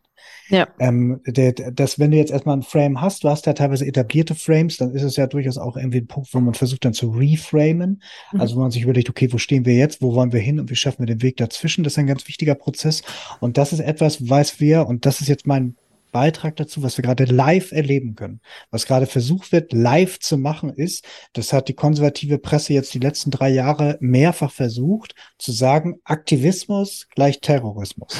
Na, also wirklich den Frame zu versetzen von, ähm, es gibt hier ja. einen Kommunikationsanlass, es gibt hier halt irgendwie ein, ein, Ereignis und dann nutzen wir das, um damit einen neuen Rahmen um die Leute oder die Gruppe oder wen auch immer ich dann versuchen möchte, dann neu zu markieren, ähm, zu setzen und auf diesem Frame steht dann zum Beispiel Terrorismus. Und dann gibt es auch meist immer noch welches, das ist meist dann nicht nur ein Frame, sondern es gibt dann meist auch immer noch so Abstufungen, die man dann mit anbietet im Diskurs, damit er dann eben auch von gemäßigten Diskursteilnehmern genutzt wird. Deswegen ist es Terrorismus als das eine, so Mörder, Straftäter, ganz wichtig so. Ähm, und dann das Gemäßigte ist dann der Klimakleber. So, das ist dann der entmenschlichte, das ist nicht mehr der Aktivist, so, sondern das ist der sogenannte Aktivist, der eigentlich Klimakleber ist, aber im Zweifel Terrorist. So, weil der bringt ja irgendwie Leute um. So, und da hilft dann halt irgendwelche Geschichten, die dann auch hereingezogen oder dann anders geframed werden, um damit dann diesen Frame zu machen. Und so, je mehr du das wiederholst, mehr Exposure-Effekt und so weiter, dann, dann setzt sich das wirklich bei den Leuten fest. Da ist die Reaktion nachher, dass wenn Katrin Macher halt mit irgendjemandem ins Gespräch geht und sagt, übrigens, ich komme von Psychologists for Future, die Leute wissen, okay, Aktivistengruppe, das ist ja irgendwie bei diesen Terroristen dran und so, ne? Das, also dieses, diese äh, Framing selber als Thema, das muss man kommunikativ wirklich ernst nehmen und wir müssen mhm. auch gleichzeitig darauf achten, was ist mit Reframing und so. Ja. Ich würde tatsächlich noch mal eine Ergänzung machen, die ganz wichtig ist, gerade wenn es in Richtung Lösung geht, die wir noch nicht so richtig haben. Aber ich glaube, dass gewisse Framings uns da komplett im Wege stehen. Also wenn ja. wir uns Framing als eine Box vorstellen und wir Kreativität immer out of the box denken, wissen wir aber, dass äh, es sehr schwer ist, out of the box zu denken. Deswegen wäre es eigentlich ganz gut, mal diese Box beiseite zu lassen. Und Wachstum ist so ein Begriff und er taucht halt leider auch beispielsweise bei Degrowth auf das ist so ein bisschen das Problem an der Thematik, weil sofort Wachstum und Nicht-Wachstum und dann ist man sozusagen komplett außerhalb äh, der, des Lösungsraumes, weil man gar nicht mehr die Möglichkeiten hat, sondern man ist nur noch in diesem Clash mit drin. Ähm, und deswegen wäre es doch wesentlich interessanter, sich andere Fragen in der Richtung sozusagen zu stellen, nämlich zu sagen, wie, wie können wir denn eigentlich beispielsweise, weiß ich nicht, suffizient wirtschaften, ähm, Sharing Economy war damals zumindest mal ein Buzzword, was, was glaube ich auch in der gesamten Businesswelt irgendwie positiv äh, behaftet war. Ähm, also wie können wir sozusagen Ressourcen anders, sinnhafter verteilen? Kreislaufwirtschaft finde ich ein gutes Framing und, und diese mhm. Geschichten. Ja. Ja, und ich, ich meine, ähm, Wachstum an sich, äh, wenn wir das jetzt mal aufgreifen, ist ja, äh, hat ja ganz viele andere Bedeutungen einfach. Ne? Also im, im Leben wachsen als, als Kind super, wenn mein Kind wächst und so weiter. Also das hat ja, ist ja ganz anders besetzt ähm, oder ganz positiv besetzt.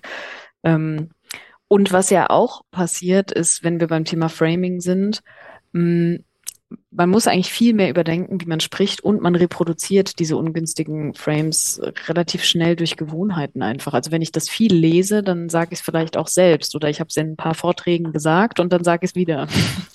ähm, und das ist gar nicht unbedingt absicher. Also gehört eine ganz schöne Arbeit auch dazu, immer wieder seine eigene Sprache da anzupassen und, und zu überdenken. Ich finde, das darf man auch nicht vergessen dabei dass das einfach schnell passiert. Also das wird innerhalb dieses ganzen, in dieser Folge hier des Podcasts werde ich das ein paar Mal auch gemacht haben, sozusagen. Also das geht einfach ähm, dadurch, dass ich den oder dass wir den Einfluss von außen immer wieder haben, bildet sich da auch eine Gewohnheit. Das setze ich ja auch in meinem Netzwerk fest und dann sage ich es auch selbst. Also mhm. durchaus auch eine Leistung, das immer wieder zu hinterfragen und anders zu machen. Genau. Okay, was machen wir jetzt mit Identität und Werten? ist alles schon so ein bisschen durchgekommen. Ähm, am besten ist es eigentlich, wenn, und da vielleicht, Patrick, ich weiß nicht, wer deine, Be deinen Beitrag bei LinkedIn so geliked hat, aber wenn du vielleicht warst du ein Trusted, genau, aber vielleicht warst du eine Trusted Voice, vielleicht warst du ähm, ein Botschafter, der an der Zielgruppe oder ausgerichtet war. Also das heißt, ähm, irgendwie zur Zielgruppe gepasst hat. Vielleicht, vielleicht auch nicht, ne? aber das wäre so das Ideal sozusagen. Es macht sicherlich mehr Sinn, wenn ähm, LandwirtschafterInnen und LandwirtschafterInnen sprechen zu, äh, genau, in der Agrarwirtschaft, zu Bauern und so weiter, als wenn ich das mache als Psychologin. Ich bin nicht sozusagen die entsprechende Gruppe. Ähm, das kann man immer bedenken was soziale Normen angeht, das ist, glaube ich, immer wichtig zu, dran zu denken, dass wir ähm, dann am Modell sozusagen lernen oder die soziale Norm mitgestalten können, indem ich mich verhalte, auch im Kleinen und es immer wieder nach außen trage und in meinem Umfeld irgendwie präsent mache, verändere ich halt eine soziale Norm. Da sind wir wieder ein bisschen beim Anfang von der Folge. Ne? Ähm, Werte des Gegenübers anzusprechen, nach gemeinsamen Werten suchen, idealerweise. Dann schaffe ich das nochmal mehr, dass die Identität, dass wir auch eine ähnliche Identität haben. Aber wenn ich das nicht finde, dann kann ich zumindest gucken, haben wir das gleiche Ziel, was mit unseren jeweiligen Werten zusammenhängt. Und man sollte die eben nicht angreifen, weil Menschen gute Gründe haben oder lange so, so sozialisiert sind, diese Werte inne zu haben. Und dann zum Schluss, wie gesagt, das Framing vielleicht beachten. Also wenn ich strategisch bin oder wenn ich mich damit beschäftige, dann kann ich das immer wieder mich auch mal hinterfragen, welche Frames ich eigentlich benutze. Mhm. Es kam ja so ein bisschen die, die Frage auf im Chat, also keine direkte, aber so allgemein, ähm, wieso schaffen die progressiven Denker das Umformulieren so schlecht? Ähm, und ich habe auch kurz jetzt so darüber nachgedacht, weil tatsächlich die allermeisten Framings kommen so aus dieser, ich kenne es noch von ganz früher, diese Euphemismen in der Politik und so weiter. Also von Müllabfuhr Richtung Ab, das sind so harmlose Framings, so Abfallentsorgung, gibt ja auch positive Beispiele und so weiter. Ähm, ich weiß nicht, ob Progressive eher dazu neigen, versuchen Klartext zu denken und zu sprechen und sich eher nicht so auf diese taktischen Geschichten einlassen, aber vielleicht ist das auch eine Confirmation Bias. Also ich glaube, das ist auf jeden Fall, ich glaube, es gibt mehrere Gründe und ich könnte mir gut vorstellen, dass das, was du gesagt hast, ein Teil davon ist. Also ich beobachte das auch schon lange und jetzt nicht nur im Klimadiskurs. Da gibt es dann natürlich auch dieses so, man kann sich jetzt nicht auf eins einigen, beziehungsweise wenn dann irgendwie, wenn jetzt irgendwie versuchst, so Polemik von, von oder Populismus von links zu machen, so, dann rümpfen auch schnell viele Leute da die Nase, beziehungsweise man ist sich dann auch irgendwie, man möchte das auch nicht, weil das irgendwie auch irgendwie komisch ist, so, ne? Oder wenn jetzt irgendwie also das, das, das siehst du ja auch irgendwie so in der Meme-Culture und so, ne? Mhm. Oder eben auch, wenn es um bestimmte Begriffe geht, so viele davon von rechts sind dann auch einfach sehr äh, auch häufig abwertend so. Ähm, und sei es jetzt halt irgendwie so dieses, die, die, die, die, die Merkel, die Merkel-Windel für, für Maske und so weiter. Das ist, das ist äh, voll scheiße, der Begriff, aber der hat sich verfangen, weil das so schnell so ein geflügeltes Wort ist. Und jetzt versuchen mal sowas zu finden, was dann irgendwie was Positives ist und dann trotzdem halt sich irgendwie so dann einsetzen lässt. So, ne? Also ich glaube, da hängen ganz viele verschiedene Sachen da mit drin, ähm, und ich glaube, es wäre aber gut, das irgendwie anders hinzukriegen. Letzter Satz. Das Spannende ist, man kann das vergleichen mit der Entwicklung äh, Anfang der 30er äh, in Deutschland. Weil nämlich da war auch langsam klar, okay, die Konservativen, die haben jetzt irgendwie die Schlacht gewonnen und noch schlimmer sogar tatsächlich die Nazis sind halt von Wahl zu Wahl dann immer stärker geworden. Und in der Arbeiter- und äh, der eher so Mitte-Links gerichteten Szene kam auf einmal auf, so, jetzt kommen wir aber in Gefahr. Und diese Verbindung hinzukriegen zwischen Arbeiterschaft und ähm, gemäßigten Linken und Linken aus der Mitte und so weiter, die hat halt nie wirklich geklappt, gemeinsam eine Einheit zu binden. Äh, und das ist halt etwas, was wir auch in vielen anderen Ländern so sehen. Das ist schon, schon mhm. spannend, das Thema. Also würde ich gern irgendwann noch mal zu geeigneter Zeit nochmal tiefer rein, weil ich glaube, da steckt auch eine Lösung drin, wenn wir eine finden. Ja. Sehr gut. Okay. Ich würde das so stehen lassen. ähm, gehen wir zu Emotionen. Ähm, finde ich natürlich als aus psychotherapeutischer Sicht unheimlich wichtig, aber ist auch so ein wahnsinnig wichtiger Aspekt, zu dem auch viel geforscht wurde, allgemein, aber auch in Bezug auf äh, die Klimakrise. Und wie wir ja schon festgestellt haben, ist, dass es auch einen totalen Effekt haben kann, über eigene Gefühle zu sprechen in dem Zusammenhang. Das ganze Thema birgt ein bisschen so die Gefahr, dass das eine sehr weiße Perspektive ist, dass wir jetzt so viele Emotionen haben, was die Klimakatastrophe angeht. Ich glaube, das schwingt überall so ein bisschen mit. ähm, eine sehr privilegierte weiße Perspektive, weil in anderen Ländern da schon seit Jahren und viel intensivere Emotionen eine Rolle spielen. Das kurz vorweg. Ähm, trotzdem ist es ja so, dass wir uns jetzt hier bewegen und die Emotionen so eine Rolle spielen. Allgemein ähm, haben wir verschiedene, ich muss so ein bisschen lachen über das, das Bild, weil das die klassischen Bilder sind von den Basisemotionen von Eckmann, schon uralt. Aber ich mag es einfach auch gerne, weil damit so viel Forschung betrieben wurde, dass ich die jetzt heute mal auch mitgebracht habe. Ähm, genau, also Basisemotionen, ähm, es gibt verschiedenste Emotionstheorien, aber das wohl so mitunter die bekannteste sind Freude, Wut, Ekel, Furcht, Traurigkeit, Überraschung.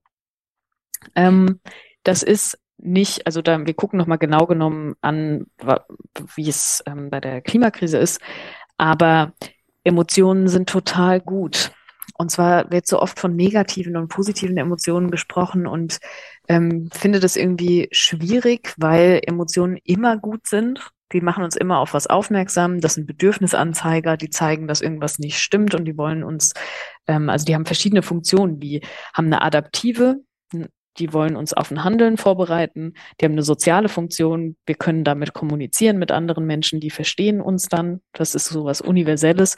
Und das Dritte ist, die sind motivierend, also nicht alle, die sind unterschiedlich motivierend, aber motivierend ähm, sozusagen Ziele zu erreichen oder eine bestimmte Handlung durchzuführen. Und deswegen finde ich die alle total gut und manche sind unangenehmer. Also Freude ist halt angenehmer, aber der Rest ist ein bisschen unangenehmer zu empfinden.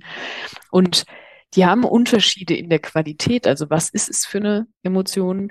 Und in dem zugrunde liegenden Bedürfnis, also je nachdem wird das Bedürfnis verletzt ist, fühlen wir unterschiedliche Emotionen.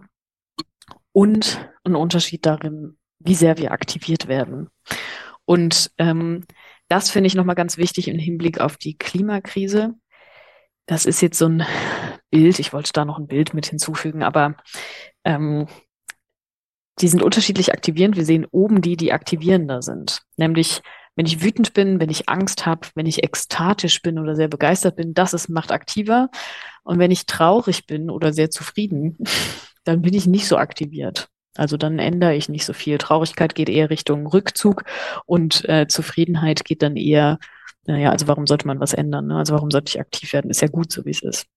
Mhm. Das heißt, was Gutes ist gut bei der Klimakrise ist Angst und Wut im Prinzip. Und von der Klimaangst hört man viel. Also das hat sich verändert in den letzten Jahren, ja.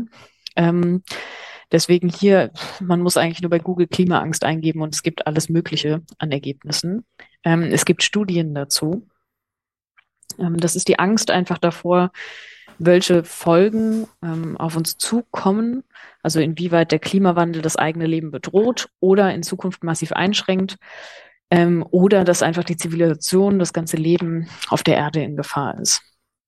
Dazu gibt es viel Studien und eine Studie, ich meine, die habt ihr auch schon da gehabt, ähm, ist so die bekannteste, glaube ich, mitunter aus dem letzten Jahr, weil die einfach über viele verschiedene Länder ähm, ging und da ähm, glaube, 10.000 junge Menschen interviewt wurden aus verschiedenen Ländern, aus zehn verschiedenen, ähm, um zu schauen, wie ausgeprägt Klimaangst eigentlich ist. Und da gab es 75 Prozent, die haben zugestimmt, die Zukunft ist beängstigend. Und fast die Hälfte hat gesagt, dass sie so beunruhigt ist, dass es den Alltag beeinträchtigt. Da wird der Fokus sehr auf Klimaangst gerichtet und ich finde Angst wichtig. Aber wir sprechen hauptsächlich von Angst und es geht eigentlich auch noch um ziemlich viele andere Emotionen. Das fällt ein bisschen runter was ich ähm, schade und ungünstig finde. Wir haben gesehen, Angst kann aktivierend sein, das muss es aber nicht unbedingt. Und Wut beispielsweise kann auch sehr aktivierend sein. Und ist vielleicht auch eine sehr berechtigte Emotion in dem Zusammenhang. ähm, das, das glaube ich ist total wichtig, weil das nämlich auch schnell dann auch mal missverstanden wird. Ich habe das im Podcast und auch beim, beim letzten, nee, beim vorletzten Mal, glaube ich, auch schon mal so gebracht. Patrick auch schon so was ähnliches. Weil nämlich das Ding ist halt, hier wird ja auch Würde verletzt so ein Zukunftschancen und so weiter. Und gleichzeitig wird ja. man auch nicht ernst genommen und gleichzeitig ja. ist man Opfer von dem Gain von anderen und so weiter. Und Wut heißt ja nicht, dass ich das in Gewalt ausagiere, sondern dass ich aber durchaus auch diese Frustration, die sich halt irgendwie so in, in Angst und so weiter niederschlägt und so weiter, ja, aber durchaus auch eben ein, ein wütendes Gefühl haben darf. So, ja. ne? das ist das ist interessanterweise auch so in der in der ähm, Widerstandsmusik ähm, und Kultur äh, der DDR kurz bevor dem Mauerfall auch immer wieder ein Thema gewesen. So traurig bin ich sowieso und so weiter. Es gibt eine ganze Menge Lieder und Texte, die genau das aufgreifen, wo gesagt wird, so dieses so, hey, wir wir selbst veropfern uns dadurch, dass wir in diese passive Haltung gehen und versuchen, diese anderen Emotionen zu negieren, die aber trotzdem da sind und Berechtigung haben. Ja, ich finde auch ähm, diese, dass in der Öffentlichkeit eben oder dass ganz besonders viel über Angst gesprochen wurde, finde ich eben ungünstig. Das hat schwingt genau das mit, was du gesagt hast. Ne? Also dass, dass das auch so ein bisschen was Passives hat oder was. Vielleicht muss man da so ein bisschen was beschützen. Ähm, und ich finde, Wut geht halt mehr nach außen. Und was interessant ist, wenn wir nochmal kurz zurückgehen, in dieser Studie, die ganz ähm, prominent war im Bereich Klimaangst, werden aber auch so Sachen abgefragt, inwieweit sich die jungen Menschen eigentlich ignoriert, abgewiesen fühlen. Und das sind halt auch circa 50 Prozent, die das ähm, beantworten. Ne? Und was ist das für eine Emotion? Also ich glaube nicht unbedingt, dass das Angst ist, sondern da geht es um Ungerechtigkeit eigentlich. Mhm. Und Ungerechtigkeit, Grenzverletzung führt eigentlich zu Wut. Sprich, da sollten wir eigentlich mehr drüber, mehr drüber sprechen, über diese ganze die Vielfalt an Emotionen, die damit einhergeht. Und vielleicht ist tatsächlich auch das Thema Klima jetzt eine Art neues Ventil geworden, wenn man es so sieht, auch bei all den anderen Ungerechtigkeiten und Ungleichheiten, die junge Menschen sowieso tagtäglich äh, erleben ähm, also man sieht ja immer so in dem sozialen Bereich ähm, die Parallelen, die Generationen davor, die Boomer-Generation, die sich selber was aufbauen konnte, heute die junge Generation, die sich kaum leisten kann zu studieren oder überhaupt eine, eine Wohnung bezahlbar zu haben und so weiter und so fort. Also auch dieses ganze Armutsthema. Vielleicht ist das jetzt auch nochmal zusätzlich so, so ein Ventil dafür, dahingehend auch nochmal eine Stimme zu entwickeln und das auch mit zu nutzen, weil es ja all diese Auswirkungen letztendlich ähm, auch hervorbringt, also die Klimakrise und Katastrophe und so weiter. Ähm, eine Frage war noch aus dem Chat. Gibt es so mhm. Studien auch mit älteren Menschen? Ähm, es gab jetzt eine Studie, bei der ich die Ergebnisse nicht mehr genau präsent habe. Die könnte ich aber irgendwie im Nachgang nochmal bereitstellen. Ich bin mir nicht ganz sicher, inwieweit da äh, wesentlich ältere Menschen mit befragt wurden. Ich glaube fast, dass es auch junge Menschen waren, aber ich würde da nochmal nachschauen. Ich bin nicht ganz wir sicher. Hatten, wir hatten in der zweiten Sendung, meine ich, ähm, ja, in der zweiten war das, da hatten wir ähm, auch eine Befragung, wo auch ältere Leute befragt worden sind. Meist allerdings mit Blick A auf Klimakrise und die zweite Befragung war dann ihr Blick auf Jugendliche. Das ist ah, so ein genau, Teil davon, das, das hatten wir da auch mit Bayern. Mhm. mhm. Also quasi, das war doch dieses Narrativ. Äh, früher hieß es ja immer, unseren Kindern soll es mal besser gehen als uns. Und das hat sich, glaube ich, so ein bisschen umgekehrt. Den wird, den, so, genau, den wird, den es wird schlechter es mal gehen. besser gehen, war so immer. Mhm. Und jetzt ist es eigentlich nie. Äh, den wird es schlechter gehen. Ja. Ja, ja ähm, genau. Also habe ich jetzt gerade nicht, nicht ganz so, ganz mhm. so präsent. Ich glaube aber, dass die Sorge doch relativ weit verbreitet ist, soweit ich weiß. Mhm. Ähm, genau, also hier abgebildet sind verschiedene Dinge. Ne? Also Öko-Emotionen, darunter gibt es halt relativ viel Forschung, Eco-Emotions, ähm, das macht es nochmal so ein bisschen weiter. Ne? Es geht nicht nur um Climate Anxiety, Climate Emotions, sondern es geht um Eco-Emotions, also die ökologischen Krisen betreffend, ähm, wo ähm, neben Angst, Trauer, Ärger, Zorn, Schuld, Scham auch eine Rolle spielt, also sich schuldig zu fühlen, anderen Generationen gegenüber, anderen äh, Menschen in anderen geografischen Lagen gegenüber und so weiter, das auch einfach ein großer Aspekt ist. Ähm, Ohnmacht, Hilflosigkeit, aber auch eben dieses Phänomen von Solas, oder was heißt Phänomen, aber der Begriff, der geprägt wurde, Solastalgie, einfach die, die Emotionen dabei, ähm, ähm, etwas verloren zu haben. Die, genau, also die Schmerz bei der Erkenntnis, so dass der Ort, an dem man gelebt hat oder lebt, ähm, im Hier und Jetzt verletzt wird, dass da eine Umweltzerstörung stattfindet. Genau. Ähm, und das finde ich einfach wichtig, die auch mehr irgendwie abzubilden. Die ganzen Emotionen, die eine Rolle spielen, gibt es einfach auch viel Forschung zu mittlerweile. Ähm, und damit einhergehend, deswegen habe ich es mal mitgebracht, existenzielle Themen. Also mit was setzen wir uns da auseinander? Mit Tod, Sterblichkeit, mit Freiheit, ähm, nach unterschiedlichen Definitionen, haben wir gerade schon festgestellt, aber Krankheit, Sinn des Lebens, Verantwortung, Einsamkeit auch vielleicht, also Einsamkeit durch Verlust von Menschen, aber auch Einsamkeit, indem ich ähm, permanent alleine kämpfe dafür, dass die Welt gerechter wird, kann ja auch ein Einsamkeitsempfinden ähm, hervorkommen.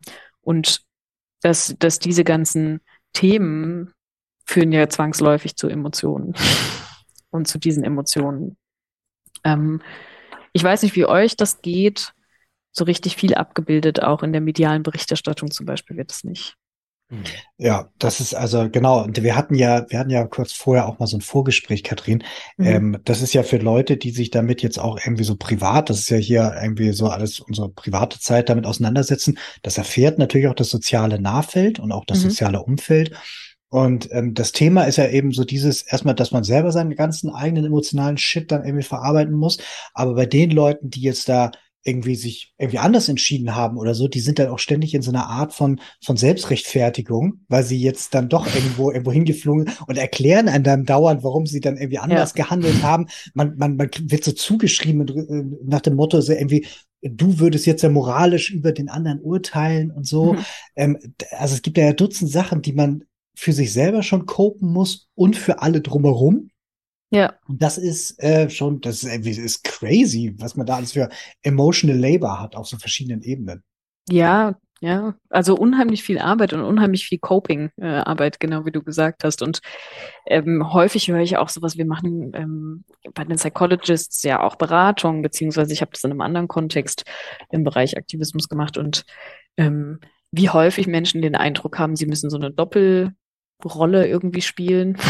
Also einmal irgendwie so diese, diesen Aktivismus und andererseits aber sich immer wieder in, in, in einer Umgebung bewegen, in, in der man damit konfrontiert ist, dass andere sich nicht so verhalten und man irgendwie versucht, sich anzupassen, damit man nicht ständig die Person ist, die irgendwie Querulantin ist oder so. Ähm, das ist schon sehr anstrengend. Also das mal so das eine, das andere aber auch allein die Tatsache in der Auseinandersetzung mit den Folgen, die schon weltweit längst passieren, die bei uns aktuell passieren, die noch kommen werden, was da alles an Emotionen entsteht. Ne? Also sowohl im Einsatz dafür oder dagegen vielmehr, ähm, als auch überhaupt mit der Auseinandersetzung mit den Folgen. Jetzt kann man sich ja fragen, ähm, wann ist es gesund oder ungesund? Und wir sind der Ansicht, sieht man jetzt hier nicht so gut über dem Strich, ist es eigentlich ungesund. Das heißt, ähm, wenn ich nichts fühle in der Richtung, dann ist es eigentlich ungesund, weil wir haben ja festgestellt, adaptiv, ne, sind eigentlich angemessene Reaktionen auf die existenzielle Krise, mit der wir uns beschäftigen. Ähm, wenn ich die gar nicht empfinde, dann ist es eigentlich ungesund. Und wenn ich sie natürlich so extrem empfinde, dass meine Lebensführung absolut eingeschränkt ist und äh, mein Leidensdruck sehr hoch wird, dann ist es auch nicht mehr gesund, weil dann ist es auch nicht mehr adaptiv, dann bin ich nicht mehr handlungsfähig. Aber alles irgendwie dazwischen an intensiven Emotionen.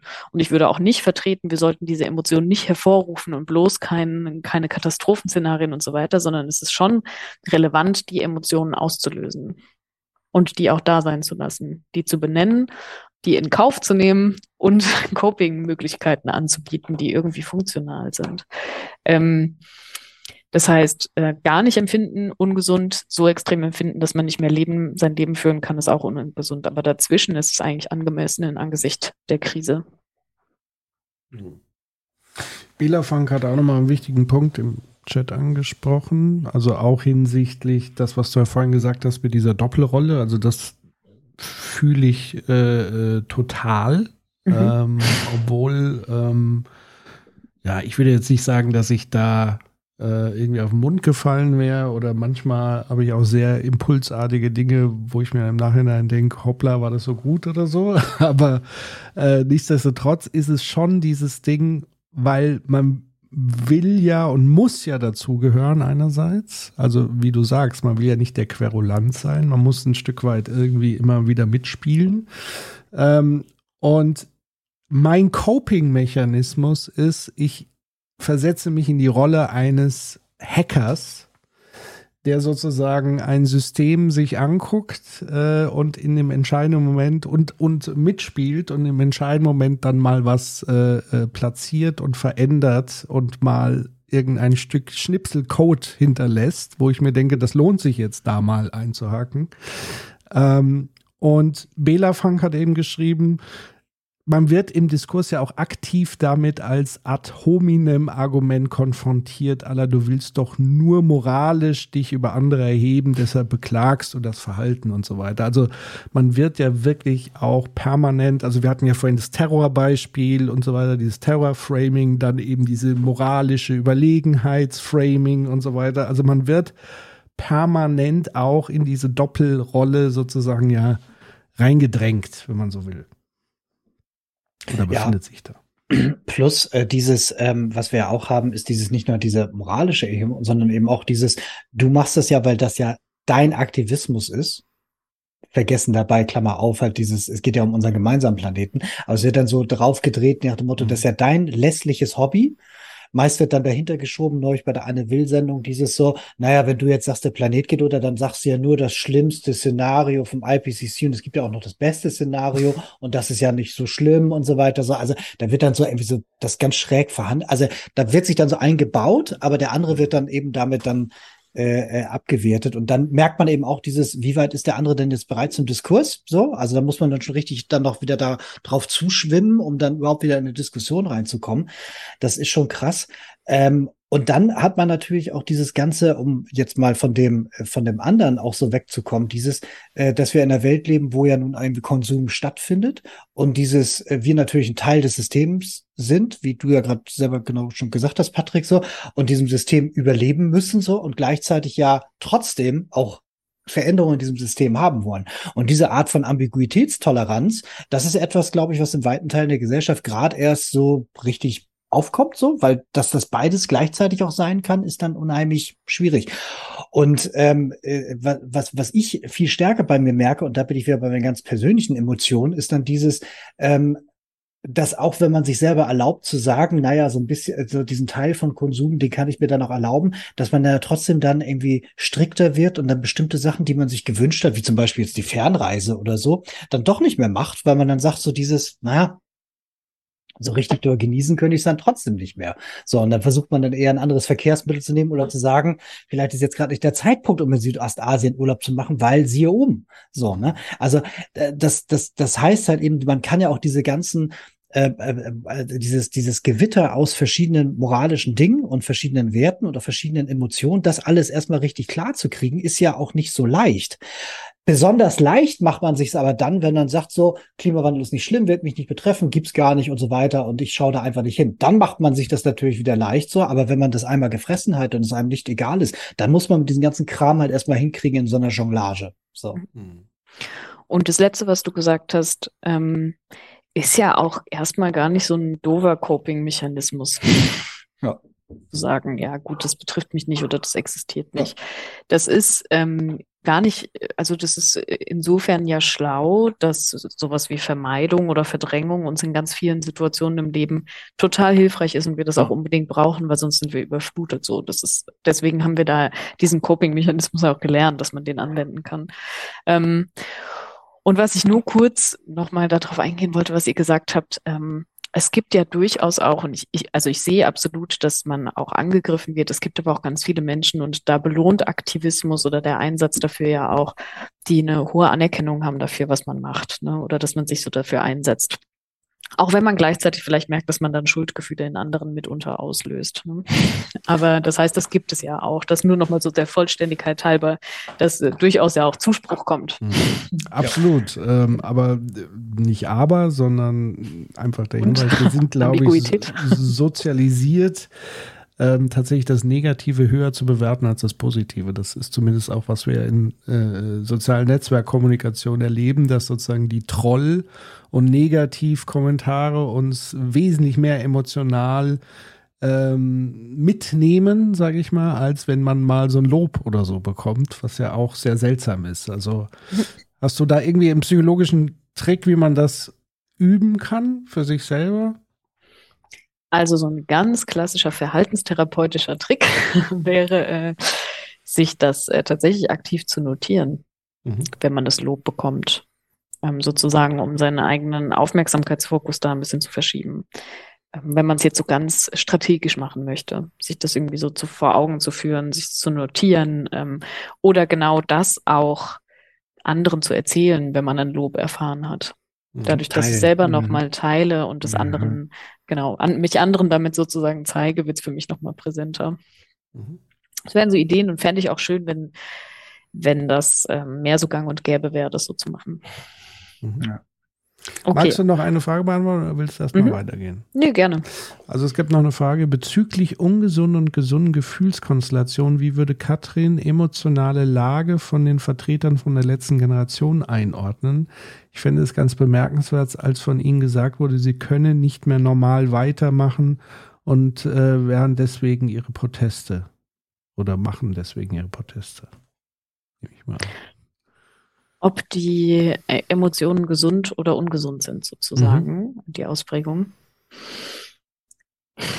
Also, hm, ich glaube, letzten Endes in der Beschäftigung oder in dem Ausmaß der Beschäftigung, ähm, was da vorangegangen ist, sind sie halt sehr verzweifelt und sind ja sozusagen noch in der Lage zu handeln und wählen den, diese Protestform ähm, als ihre Möglichkeit, damit umzugehen. Und das ist ja erstmal eine legitime Protestform. Ich weiß nicht, also ich kann das jetzt von außen, ich kann da gar keine Ferndiagnose oder sowas zu mhm. machen. Mhm. Ich glaube, ähm, das ist schwierig zu beantworten. Und letzten Endes würde ich da aber hervorheben, dass das einfach ein großes Maß an Verzweiflung ist, was dazu führt, dass man diese demokratischen Mittel dann nutzt. Mhm. Aber wie gesagt, die sind ja noch in der Lage, sozusagen zu handeln, aktiv zu sein. Ja. ja. aber wie gesagt, kann ich nicht, kann ich nicht so beurteilen, weil ich nicht genau weiß, wie es den Menschen geht. Ja, aber das mit dem, wenn man sozusagen die, die Handlung als Prämisse setzt, klingt ja. das gut. Okay. Gut. Ähm, ich versuche jetzt mal noch so ein bisschen schneller zu machen, damit wir noch zu den anderen Themen kommen. ähm, aber wir gucken uns das ganz gerne so an, was, was hilft oder was wichtig ist, ist ähm, einen Tauchgang durch diese Gefühle zuzulassen und dem auch Raum zu geben, das auch zu benennen. Also wenn wir es uns mal so angucken, dann kann man sich das wie Trauerphasen vorstellen oder Phasen der Umwelttrauer gibt es auch sozusagen Modelle, dass vielleicht erstmal sowas wie Verleugnung, Verdrängung, Vermeidung kommt, dass dann der Schock kommt, ich nehme es tatsächlich wahr. Ähm, was passiert? Vielleicht bin ich dann wütend, wütend darauf, äh, dass ich das jetzt anerkennen muss und dass ich damit umgehen muss und dass ich ähm, vielleicht mein Leben verändern muss oder zumindest akzeptieren muss, wenn bestimmte Regelungen ähm, umgesetzt werden, die mein Leben verändern. Und dann kommt auch manchmal so eine Verhandlungsphase, der ich das noch nicht so ganz wahrhaben will. Man kennt das aus den Trauerphasen, ne? sehr angelehnt daran. Ähm, und dann kann ich aber auch wirklich die Trauer darum, um die Situation zulassen. Und es ist halt wichtig, nicht in der Wut verharren zu bleiben. Also die Wut hm, ich habe ja vorhin gesagt, das ist wichtig, weil die aktiviert uns. Ne? Aber hier geht es jetzt eher so um die Wut, dass ich nicht will, dass ich sozusagen nicht mein Leben verändern möchte. Das heißt, da muss ich durch, nicht darin verharren, damit ich die Trauer zulassen kann und dann eine Akzeptanz kommen kann. So. Und wenn ich das nicht schaffe, in die Akzeptanz der aktuellen Situation, so wie sie ist, zu kommen, dann kann ich nicht ins Handeln kommen, was auch immer die Handlung ist. Ne? Und dass ich mich nicht die ganze Zeit, also dass danach nicht vorbei ist und ich keine Emotionen mehr habe, ist natürlich auch klar. Das heißt, man bewegt sich da immer wieder drin. Aber was ich hier einfach ganz schön finde, ist die Idee wirklich, ähm, dass es sowas von Trauerphasen hat und dass es was davon hat, ähm, einmal durchzugehen durch die Gefühle. So und sich das irgendwie vor Augen zu führen, womit wir auch schon dabei wären, was ist to do, haben wir alles schon gesagt.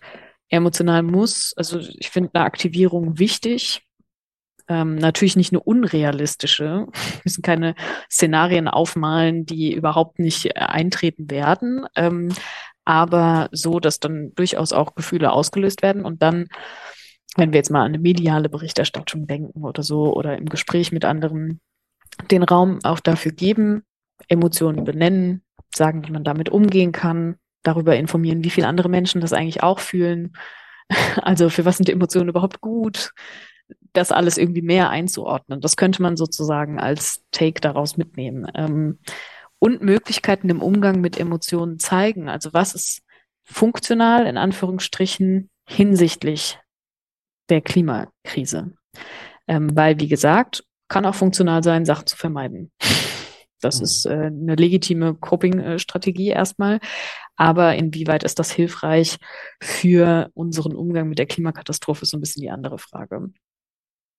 Das glaube ich, da, da, ganz kurz da nochmal rein, weil das, das äh, Wichtige ist, ich kenne das so aus, der, aus einem beruflichen Umfeld, ähm, also bin ich über Jahre immer wieder begegnet, das ist dieses, ähm, dass wir äh, in der Wirtschaft gerade Männer äh, und hier insbesondere nochmal in Deutschland, wenn es um Thema Emotionen geht, sehr viel an, negative Anhaftung haben. Also nach dem Motto, wenn man das Begriff Emotion in den Raum nimmt, dann ist das erstmal Gedöns und vor allem ist das ja auch etwas, dann bist du ja nicht rational. Mhm. Und jeder, der auch emotional halt irgendwie auch nur eine Emphase, einen Effekt hat oder so weiter, so, ähm, der ist dann nicht mehr ernst zu nehmen und so weiter. Und wenn einer jetzt auch sein, sein, sein, sein Bedürfnis, wie zum Beispiel jetzt irgendwie durch eine Aktivistin in so einer Talkshow gesehen, dann irgendwie dann eben sehr leidenschaftlich dafür so, dann wird das direkt abgewertet in so ein Ding, weil dahinter immer der Gedanke steht, ich handle ja rational und frei von Emotionen, deswegen ist meine Entscheidung und mein Gedankengang besser als deiner. Ähm, und das ist natürlich totaler Hyperbullshit, weil äh, jeder bringt natürlich Inform seine Emotionen da ein, genauso wie auch niemand ideologiefrei ist und so weiter so. Ähm, aber das ist wichtig, das auch irgendwie mit einzubauen, out zu callen und so weiter, dass eben nur, weil man jetzt irgendwie sagt, weißt du was, ich bin wütend und der eine sagt, ja, du bist ja, du argumentierst ja nur, weil du wütend bist. Nein, ich argumentiere so, weil so die Sachlage ist und ich bin wütend, weil ich habe auch ein Recht dazu, wütend zu sein, weil so, ne? Und ähm, ich, das ist, also ich glaube, diese, also Emotion, Emotionen generell in der Kommunikation dabei zu haben, ist wichtig und auch das selber zu fühlen ist auch wichtig und im Umgang mit anderen äh, ist das teilweise auch wichtig, das irgendwie einzuordnen, dass es trotzdem halt immer noch die Sachlage immer noch ein richtiger Take ist, auch wenn jetzt halt irgendwie Emotionen mit im Spiel sind. Mhm. Ja, ich glaube, da ist halt hilfreich, die, also Fakten plus Emotionen irgendwie zu nennen. Ja, also natürlich äh, lau also läuft man vielleicht Gefahr, dass andere einem so begegnen, wenn man nur emotional auftritt, was nicht heißt, dass das gerechtfertigt wäre, dass andere einem so begegnen. Aber ähm, ja, gibt Menschen, die sagen, wir sind in einer sehr emotionsphobischen Gesellschaft oder so. Ähm, letzten Endes sind wir, also das ist halt ein Grundbaustein des menschlichen Seins, Emotionen zu empfinden. Und ich glaube, das ähm, ja ist noch ein Prozess, ja. das voranzutreiben. Genau. Soweit. Also eigene Emotionen teilen, ähm, haben wir ja jetzt so ein bisschen mit drin gehabt in dem Ganzen. Ähm, und wir sind ja schon beim Thema Coping angekommen. Deswegen würde ich da direkt übergehen ähm, zu dem Thema. Mhm. Coping ist ja jetzt erstmal die Bewältigungsstrategie, also bemühen, anstrengen äh, oder Anstrengung von einer Person, ähm, mit so überfordernden, belastenden Situationen umzugehen. Und das ist erstmal nur die, also das ist erstmal nur die Bewältigungsbemühung, jetzt nicht unbedingt, dass es erfolgreich ist, aber ähm, das sind ganz verschiedene Strategien und auch sowas wie Bagatellisierung, was wir mitbekommen in der Klimakatastrophe, Vermeidung, Verdrängung, Rückzug, sich nicht damit auseinandersetzen und so weiter. Und das sind alles Coping-Mechanismen, die wir eben, wie gesagt, habe ich vorhin schon gesagt, auch viel brauchen können. Ne? Es ist durchaus sinnvoll, dass wir das manchmal machen. Ähm, einfach für uns selber, damit wir nicht permanent überflutet sind. Ich meine, wenn wir uns mal anschauen, was alles den ganzen Tag auf uns einprasselt, dann ist es auch wichtig, dass wir das machen. Ähm, aber jetzt ist halt die Frage, inwieweit ist das hilfreich? Und ähm, ich will gar nicht so weit drauf eingehen, aber weil es an der Stelle immer mal wieder fällt und weil wir auch viel Fragen bekommen dazu, wie gehen wir mit Menschen um, die die Klimakrise leugnen. Ähm, man könnte Leugnung jetzt hier auch einordnen, aber bei Leugnung sind wir relativ schnell im Bereich von Verschwörungserzählungen. Und ähm, das ist dann nochmal so ein kleiner Exkurs.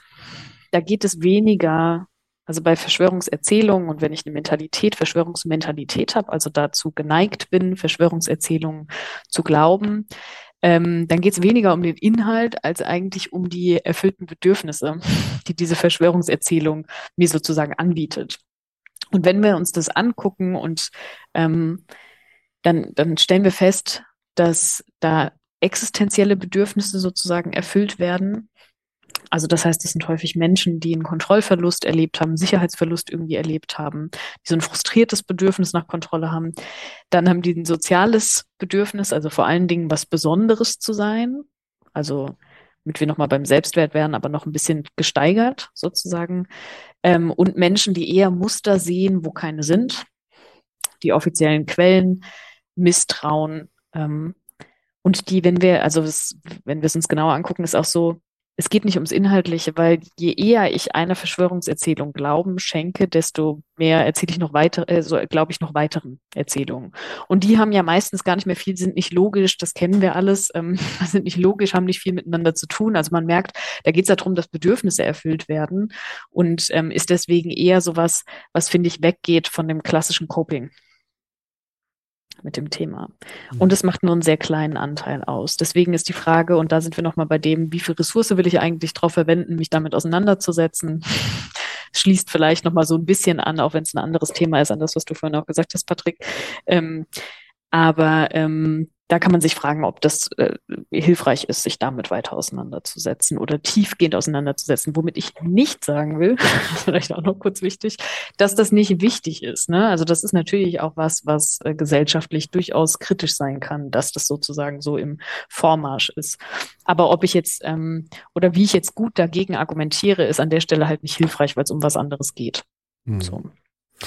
Also da vielleicht mal einhaken, äh, die Annahme oder die Frage, die ich an der Stelle habe, ist, ob so Gefühle wie Entfremdung letztendlich auch so ein bisschen dazu zählen bei diesen ähm, sozialen Bedürfnissen.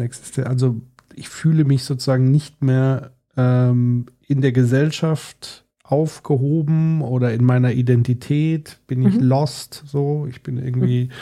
und versuche sozusagen damit so ein bisschen ja verlorenen Sinn wiederzufinden. Ich glaube, das ja. ist nochmal so ein, so ein Aspekt, der da auch noch mit drin steckt, den ich, der mir so einfiel. Und ähm, tatsächlich wieder anekdotisch. Ähm, es gab auch eine Phase bei mir im Leben, wo ich Verschwörungserzählungen äh, attraktiv fand. So. Mhm. Äh, und von daher ähm, würde ich sagen, es lohnt sich immer dahingehend was zu tun, also die Leute sind nicht für immer verloren, aber es ist natürlich unfassbar schwer, da irgendwie dran zu kommen. Ich glaube auch nicht, dass das unmittelbar auf so einer gesellschaftlichen Ebene funktioniert, sondern wirklich eher auf einer Beziehungsebene. Ähm, weil je ärger man da in dieses Rabbit Hole reingerät, ähm, desto schwerer kommt man da wieder raus. Und das geht, glaube ich, nur mit krassen Beziehungsbanden und, und mit Menschen, die einen da wirklich da so ein bisschen rausholen können.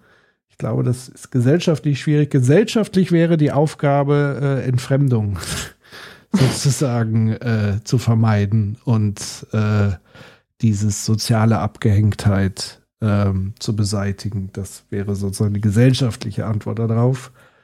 Ähm, ja. Ja. Ja, ähm, also was du vorhin gesagt hast, steckt, glaube ich, noch so eine halbe Frage drin. Deswegen, ähm, oder eine Anmerkung, es macht ja Sinn, dass Entfremdung da eine Rolle spielt. Wenn wir überlegen, dass es ein Bedürfnis ist, was Besonderes zu sein, ein starkes Bedürfnis nach Anerkennung und was wir ja gesehen haben, Anerkennung funktioniert sozusagen sozial innerhalb meiner Gruppe. Mhm. Ähm, vielleicht habe ich dann sozusagen die Gruppe nicht mehr, brauche diese Anerkennung. Ähm, Genau, und such die dann in dieser neuen Gruppe mit der anderen Erzählung. Ja. So.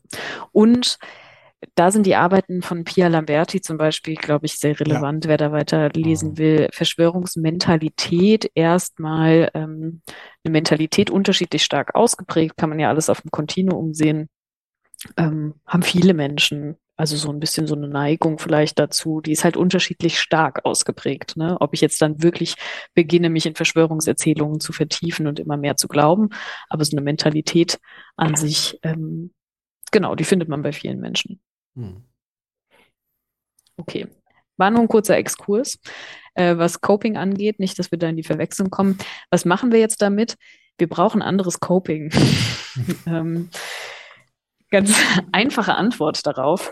Ähm, aber tatsächlich ähm, kann man Coping oder Resilienz, das heißt die persönliche Widerstandsfähigkeit oder Widerstandskraft mit widrigen Umständen umzugehen, ähm, gibt es verschiedene Strategien. Emotionsfokussiertes Coping, bedeutungsfokussiertes Coping, beziehungsfokussiertes Coping, problemfokussiertes Coping. Und emotionsfokussiertes wäre sowas wie, dass ich meine eigenen Emotionen erstmal reguliere, Selbstberuhigung und so weiter. Also versuche die Emotionen zu verändern. Bedeutungsfokussiertes wäre, ich versuche dem Problem eine tiefere Bedeutung zu geben. Das ist wahrscheinlich die schwierigste Coping-Strategie oder erfordert besonders viel, also mit persönlichen Problemen, aber auch mit so einer Klimakatastrophe einen tieferen Sinn zu geben. Ähm, das Gute im Schlechten so zu sehen beispielsweise. Ein beziehungsfokussiertes Coping wäre, dass ich vor allen Dingen in Austausch gehe mit anderen Leuten. Das hatten wir auch schon. Also sowohl das emotionsfokussierte damit umgehen als auch beziehungsfokussiert. Und problemfokussiertes Coping wäre eben aktiv zu werden, was aktiv am Problem zu verändern. Und ähm, wir tendieren dazu, wenn wir besonders hohen Stress erleben, und die Wahrnehmung haben, persönliche Ressourcen reichen nicht aus, damit umzugehen, dann vor allen Dingen nur emotionsfokussiertes Coping zu betreiben. Das heißt, ähm, wo ich nur Emotionen wegmache, im Prinzip, wenn man sehr platt sagen will. Ja, ähm, das heißt, wir müssen die Ressourcen von Menschen stärken, wirklich damit umgehen zu können, um dann in ein problemfokussiertes Coping überzugehen.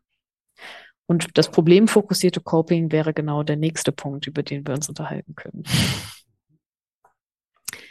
Genau. Und zwar Selbst- und kollektive Wirksamkeit. Ähm, da sind wir sozusagen beim Handeln. Ich muss eine Erfahrung machen, dass ich selbst wirksam bin im Handeln. Selbstwirksamkeitserwartung spielt eine große Rolle, aber tatsächlich noch eine geringere als die kollektive Wirksamkeitserwartung beim ähm, ähm, pol also politisch aktiv sein im Umweltbereich oder umweltförderliches Verhalten. Ähm, Selbstwirksamkeitserwartung bedeutet, dass ich auch in extremen Situationen durch eigene Fähigkeiten und Ressourcen in der Lage bin oder glaube in der Lage zu sein, was erfolgreich bewältigen zu können oder eine Handlung erfolgreich ausführen zu können. Ähm, und bei der kollektiven Wirksamkeitserwartung sind wir in dem Bereich, dass wir ähm, in einer Gruppe glauben, dass wir die Kompetenzen und Handlungsmöglichkeiten haben, um mit einer Situation oder einer Handlung durchzuführen. Nicht mit einer Situation unbedingt umzugehen, sondern eine Handlung umzusetzen. Also glaube ich als Gruppe zum Beispiel, dass ich eine Demo organisieren kann wäre die Wirksamkeitserwartung. Ähm, das ist noch nicht die Ergebniserwartung, was habe ich dann damit erreicht, aber da kann ich diese Handlung umsetzen. Ähm, und kollektive Wirksamkeit ist deswegen so viel wichtiger, ähm, also die Wirksamkeit, nicht nur die Erwartung, sondern tatsächlich Wirksamkeit dann, das heißt, das Handeln umzusetzen. Das sieht man in Studien, dass das einfach die Belastung verringert. Viel mehr, als wenn ich nur selbst wirksam bin, also alleine irgendwas mache. In einer Gruppe aktiv sein, ist viel besser, um mit einer belastenden Situation umzugehen, mit Gefühlen umzugehen und so weiter. Ähm, ich kann, es gibt so verschiedene Quellen dafür. Das können eigene Erfolgserlebnisse sein. Das kann aber auch sein, dass ich eine stellvertretende Erfahrung mache, also jemand anders, der mir vielleicht sehr ähnlich ist, eine gute Erfahrung gemacht hat oder wirksam war. Und es kann auch sein, dass. Entschuldigung, ja. muss der mir ähnlich sein? Also muss ich das dazu was erkannt haben? Also im idealsten ist er ähnlich oder es ist mhm. ein gutes Bewältigungsmodell. Also mhm, eine Person, die vielleicht auch ein paar Schwächen, äh, also vermeintliche Schwächen hat. Das sind immer ganz mhm. gute Bewältigungsmodelle, jemand, der nicht perfekt ist. Mhm. Ähm, dann können wir sozusagen diese stellvertretende Erfahrung noch besser machen. Genau. Und vielleicht auch wichtig, ich fühle mich weniger wirksam oder habe eine geringere Wirksamkeitserwartung, wenn ich extrem emotional erregt bin. Also wenn wir uns jetzt mal kurz vorstellen, wenn ich wahnsinnig aufgeregt bin vor einem Vorstellungsgespräch, dann habe ich wahrscheinlich weniger das Gefühl, dass ich das gut bewältigen kann, als wenn ich ein bisschen so moderat aufgeregt wäre. Hm. Ähm, genau.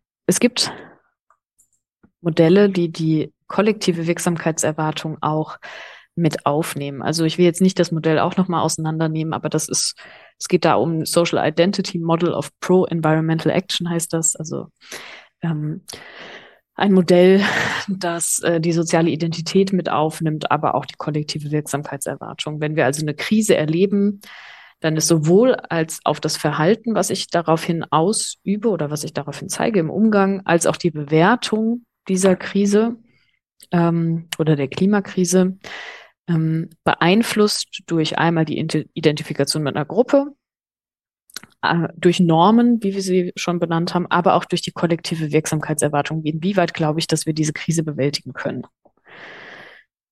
Das heißt, selbst aktiv werden und eine Wirksamkeitserwartung haben, ist auf jeden Fall, hat einen Einfluss darauf, ob ich aktiv werde. Mhm. Ist die Quintessenz daraus. Was ist jetzt der Vorteil? Wir sind hier nochmal kurz bei den Emotionen. Wenn ich handle, dann ist es nicht nur so, dass ich was getan habe, was gut ist für die Umwelt, sondern ich habe bin also kann auch positive oder angenehme Gefühle erleben und das Schöne an angenehmen Gefühlen ist, dass sie uns flexibilisieren, dass wir irgendwie besser denken, besser flexibler wahrnehmen können. Ähm, es gibt weniger Diskriminierung zwischen uns und anderen.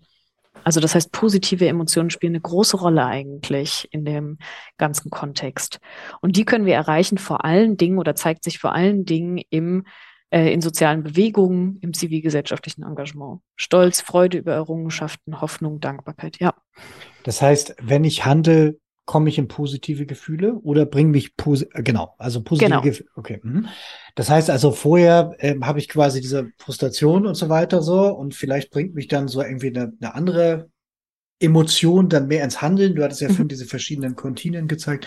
So, und dann, wenn ich ins Handeln komme, dann merke ich, hat es auch einen positiv verstärkenden Effekt dadurch, dass ich was, was Gutes spüre Ja. und merke, okay, es geht voran. Mhm. Ja. Also es ist ein sinnvolles Coping für die unangenehmen Gefühle, die wir haben. Es führt zu positiven Gefühlen und das Schöne ist, dass positive Gefühle uns dann noch mehr motivieren, weil die uns ja anregen sozusagen. Also dann haben wir sozusagen, also im Idealfall eine Kettenreaktion. Es ist natürlich so, dass Frustration auch eine Rolle spielt beim zivilgesellschaftlichen Engagement. Ne? Das will ich jetzt nicht unter den Tisch fallen lassen, aber trotzdem besteht halt die Option oder die, die Möglichkeit, eben Hoffnung, Stolz, Dankbarkeit auch zu empfinden, indem ich mich engagiere. Wenn ich jetzt also diese positiven Emotionen habe, wenn ich eine gute Wirksamkeitserwartung habe, wenn ich mich engagiert habe oder wenn ich mich engagiere, dann gehe ich eigentlich am besten oder problemfokussiertesten mit der Situation um. So. Ähm, Ich glaube, es ist nochmal sehr, sehr Ja. wichtig, weil es ja oft gerade in diesem Engagementbereich ein Wechselbad der Gefühle ist. Das hast Mhm. du ja gerade schon richtig gesagt. Und deswegen habe ich vorhin auch nochmal nach diesem ähm, Trick gefragt, nämlich äh, immer wieder ins Bewusstsein Ja. zu rufen, was ist denn schon vorwärts gegangen?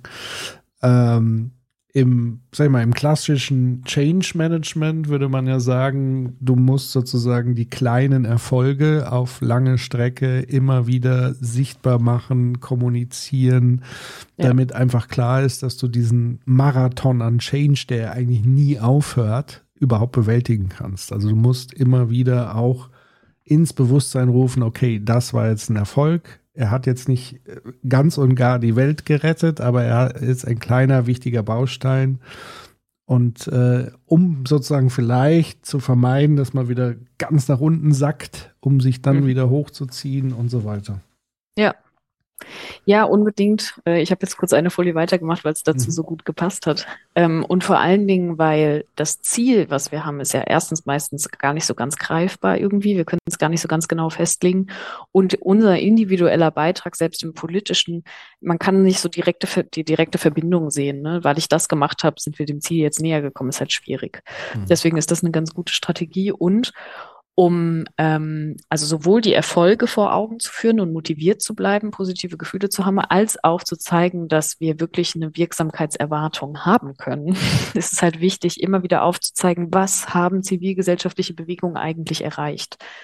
Alle möglichen Themen, aber auch Themen äh, Umweltgerechtigkeit, also was ist vielleicht passiert, das äh, Urteil vom Bundesverfassungsgericht zum Beispiel im April 2021. Das heißt jetzt nicht, dass damit alles Mögliche sich verändert hat, aber so ähm, Meilensteine, wichtige Momente, die geschafft wurden durch Bewegung ähm, oder aus anderen Bereichen auch was zu benennen. Ne? Also dass Verkehrsregeln zum Beispiel umgesetzt wurden durch zivilgesellschaftlichen ähm, Druck und so weiter. Also immer wieder zu zeigen, wir können kollektiv was verändern. Was ist denn überhaupt schon erreicht worden? Können wir überhaupt erwarten, dass wir was erreichen können zusammen? Ähm, das ist sowas, was diese Wirksamkeitserwartung fördert. Und ähm, aber auch Motivation natürlich, indem ich mir die kleinen Erfolge vor Augen führe, genau. Hm, Dann ist es wichtig, also jetzt sind wir hier wieder in so einem Bereich, positive Zukunftsszenarien, hm, ähm, kann man jetzt auch, also die Falle, in die man da tappen kann, ist natürlich, dass ich, dass man dieses Zukunftsszenario, dieses Positive verwechselt mit dem Weg dahin. Ne? Also so ein Stück weit ist der Weg wesentlich schwieriger als das, was vielleicht am Ende stehen kann. Und das möchte ich damit nicht unter den Tisch fallen lassen und nicht sagen, ach, es wird alles irgendwie so toll, weil diese, diese Veränderung, das wird auch damit einhergehen, dass viele Menschen ein ganz anderes Leben führen müssen, sich umgewöhnen müssen und so weiter. Trotzdem ist es neben diesem Aufzeigen von der Katastrophe wichtig auch zu zeigen, was haben wir denn davon, wenn wir die Veränderung angehen. Ähm, und äh, das baut einfach Motivation auf. Und je konkreter ich das irgendwie fassen kann, deswegen, ihr habt ja auch eine ganze Folge zu, was sind Lösungsmöglichkeiten gemacht, ähm, die auch irgendwie zu zeigen. Das wird häufig ja auch gar nicht mitgenannt. Also auch da kann, kann man ja nochmal prüfen, wie, wie oft wird denn darüber berichtet. Also viel wird darüber berichtet, wie katastrophal alles ist, aber nicht so die Lösungsmöglichkeiten angebracht. Ähm, deswegen hier plakativ ein Beispiel von einer sehr grünen Stadt, ne? Oder hier die Möglichkeit vom Konzeptwert neue Ökonomie. Das ist natürlich, sind viele vielleicht auch manchmal utopischere Ansätze, aber damit man eine Idee davon bekommt, was heißt die Veränderung eigentlich, wie kann die aussehen? Oder ganz im Kleinen, hier ein sehr schlecht ausgeschnittenes Bild von der Perspective Daily, die ja extra ähm, lösungsorientiert vorgeht. Also deswegen kleine Erfolge zeigt, zeigt, was Positives in der Welt passiert. Ähm, eine kleine Wer oder die Waldfläche in der EU wuchs in den letzten 25 Jahren um die Größe Portugals. Ja. Ähm, äh, total. Ähm, gibt auch ja noch ein paar andere Player, so ne, also Futur 2 und so weiter, ja. ist auch da mhm. ziemlich cool und so. Also da gibt's ja eine ganze Menge. Was ich aber spannend finde, also erstmal total cool. Ähm, ich hatte mir vorher so 14 Fragen überlegt, die ich dir hier so stellen wollte. Die hast du im Prinzip schon alle jetzt schon voll mit abgeräumt und das war jetzt die letzte, die ich noch hatte.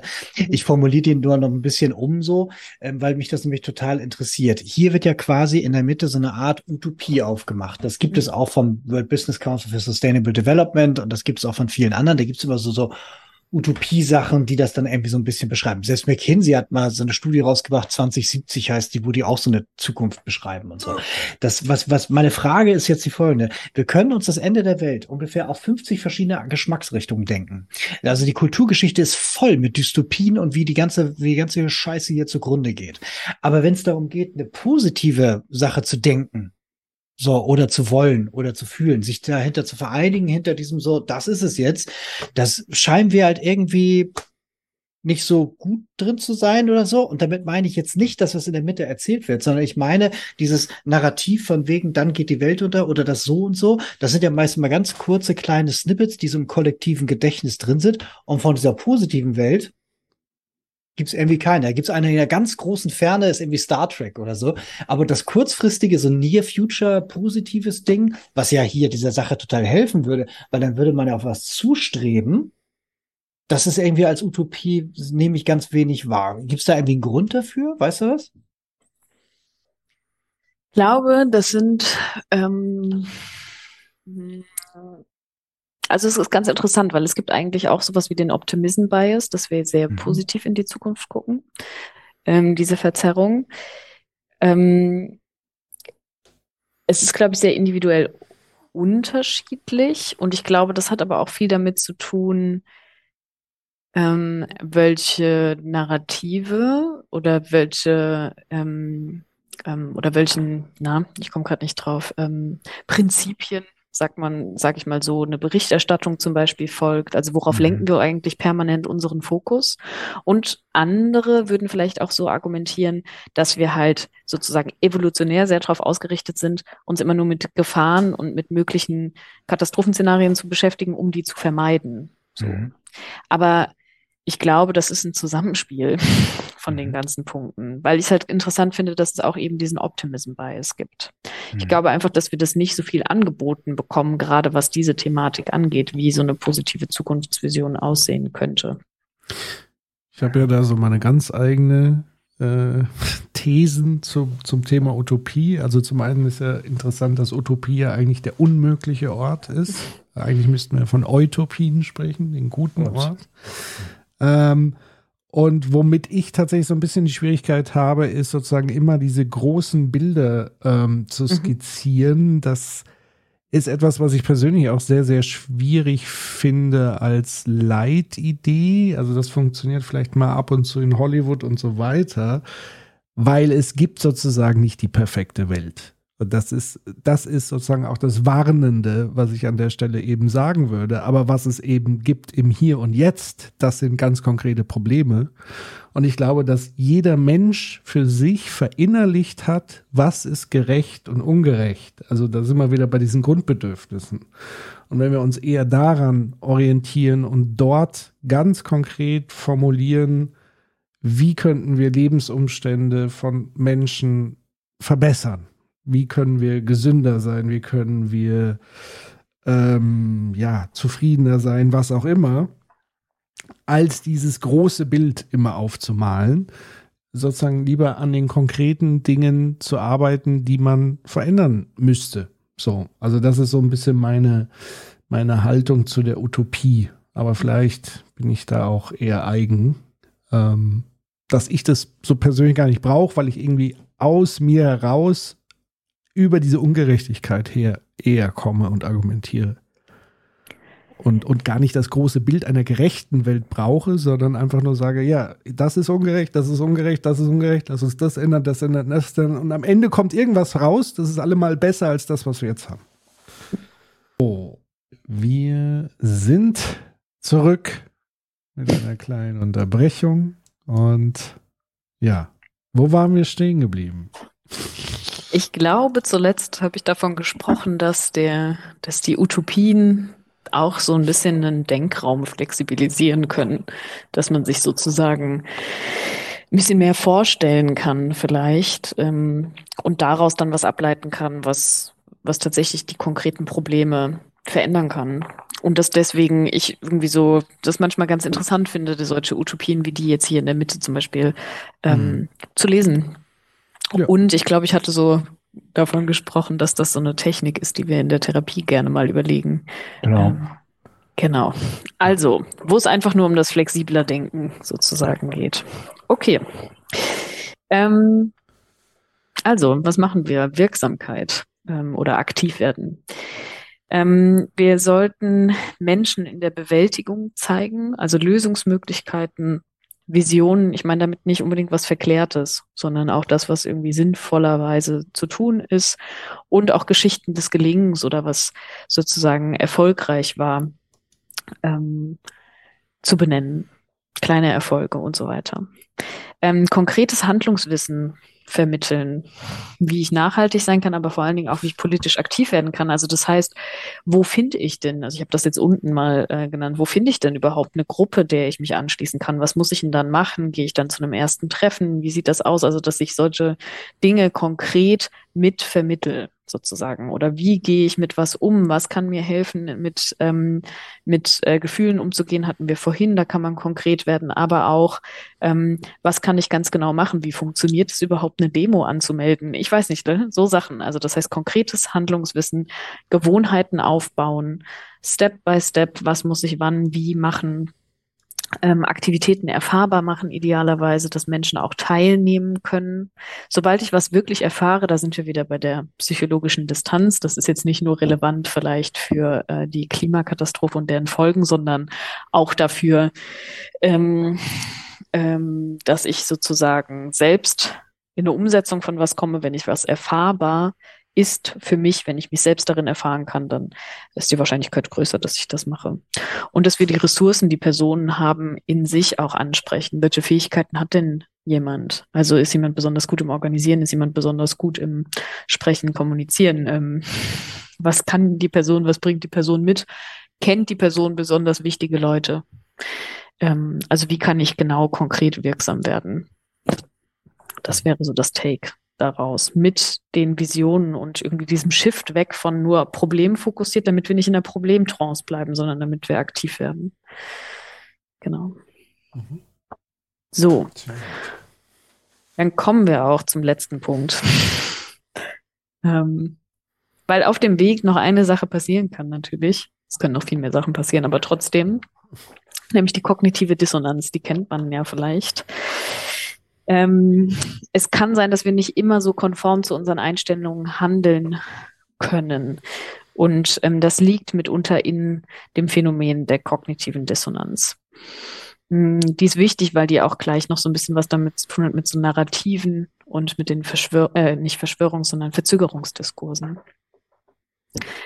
Ganz ähm, genau, also kognitive Dissonanz, da geht es darum, dass sozusagen eine Einstellung, die ich habe, mit einer anderen Einstellung nicht zusammenpasst oder mit einem Verhalten vor allen Dingen nicht zusammenpasst. Also ich kann die Einstellung haben, hier am Beispiel Rauchen, das ist ungesund und ich rauche. Dann habe ich eine kognitive Dissonanz, einen unangenehmen Spannungszustand, äh, ein Spannungsgefühl. Das möchten wir oder können wir nicht so gut aushalten als Menschen, dass das nicht zusammenpasst. Und deswegen kann ich jetzt entweder die Einstellung verändern oder das Verhalten.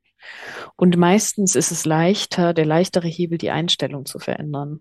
Mhm. Ähm, sowieso schon, Das heißt, das sehen wir halt deswegen hier das klassischste Beispiel Rauchen, dass ich dann sagen, Rauchen ist ungesund, aber es entspannt mich ja so und ich komme dann gut runter. Also dann habe ich sozusagen ein bisschen meine Einstellung verändert und dann komme ich besser mit meinem Verhalten zurecht, warum ich das mache. Das wäre so ein Klassiker der kognitiven Dissonanz. Ähm, das ist jetzt deswegen besonders relevant, weil wir mit unserer Einstellung ständig in einem System und einer Struktur leben, in der wir das Verhalten nicht zeigen können, was unserer Einstellung entspricht. Also unsere Einstellung, da spreche ich jetzt einfach mal so von uns, äh, dass wir sozusagen eine klimaneutrale oder wie auch immer Gesellschaft wollen. Und das ähm, ist strukturell einfach so, dass wir ständig weiter klimaschädlich uns verhalten, einfach nur dadurch, dass wir sind. Mhm. Ähm, gehe ich jetzt nicht so viel tiefer drauf ein, aber es gibt ja verschiedene Studien dazu, dass wir mit Klima oder mit nachhaltigem Verhalten alleine nicht ähm, die Emissionen so runterbringen können, sondern dass äh, wir sozusagen mit der Infrastruktur, in der wir uns bewegen, immer weiter ähm, so viel CO2 verbrauchen, dass es weiter schädlich ist. Also das schaffen wir sozusagen alleine nicht. Deswegen ist die kognitive Dissonanz da, ähm, kann da besonders hoch werden. Ich verhalte mich ständig so, wie es meiner Einstellung nicht entspricht. Ähm, warum, also das ist natürlich das eine, dass es wichtig ist. Das andere ist aber, dass da, ich überspringe gerade eine Folie, die Verzögerungsdiskurse eine große Rolle spielen. Verzögerungsdiskurse. Da nochmal ganz kurz ja. angehakt, also weil das, das treibt mich dann um. So Akteure wie unser Poschert Ulf, der sozusagen ist das kognitive Dissonanz, weil er eigentlich schon diese Einstellung schon durchaus hat und er will sozusagen jetzt, oder ist es wieder was ganz anderes? Also die Leute, die sozusagen jetzt erst recht und jetzt müssen wir erst recht äh, und Freiheit und, und so weiter, wirkt da schon so dieses, weil sie können ja auch einfach die Klappe halten und nichts machen. So. Also ist da schon sowas wie eine Dissonanz, die überwunden werden muss, oder? Das ist, ne, also kann sein. Das könnte ein Erklärungsansatz sein. Also das ist, ich glaube, also auch da, ich, ich weiß es nicht genau, ja. was da der Antrieb ist, klar, ne? Aber das könnte, könnte eine Erklärung sein, kann aber auch sein, dass es um die Verteidigung von anderen Werten geht. Ähm, es äh, kann was sehr emotional aufgeladenes sein. Genau, plus ähm, äh, was hier auch ganz wichtig ist, da ist auch ein, äh, ein medienökonomisches Kalkül dahinter. Genau. Also neben diesem, ja neben dem Kulturkampfkalkül, was bei ihm, glaube ich, auch ein Motiv ist, was er auch in zahlreichen Interviews auch schon so eingeräumt hat, ist das, das Thema, wenn ich hart dagegen gehe, dann weiß ich genau, alle regen sich darüber auf, ich kriege die Klickzahlen, die mhm. meine Zeitung retten, die ich fast in den Boden gefahren habe. So, also ich glaube, das sind, ja. das sind verschiedene Sachen, die da wichtig sind. Ja. ja. Ich meine, und das äh, spielt natürlich bei so einer Berichterstattung, je nachdem, um welches Medium es geht, auch immer eine Rolle. Also was verkauft sich äh, gut, äh, was generiert viele Klicks, was ne, kriegt mehr Aufmerksamkeit. Das spielt da mit Sicherheit rein.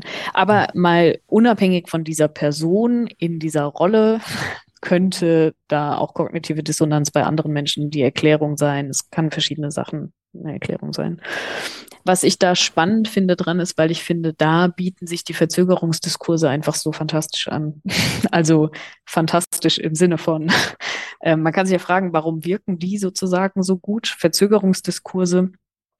Ähm, das ist ja ähm, diese Kategorisierung ähm, ist von Lamp, also das ist ein wissenschaftlicher Mitarbeiter im Berliner Klimaforschungsinstitut ähm, und die haben ja ich glaube, ihr hattet das auch, bin mir nicht mehr ganz ja. sicher, aber genau, hat ihr auch drin, ähm, eine Typologie von Argumentationsmustern von Klimaschutzverhinderern ähm, erstellt. Und die sozusagen nicht ich, nicht jetzt, nicht so, zu spät.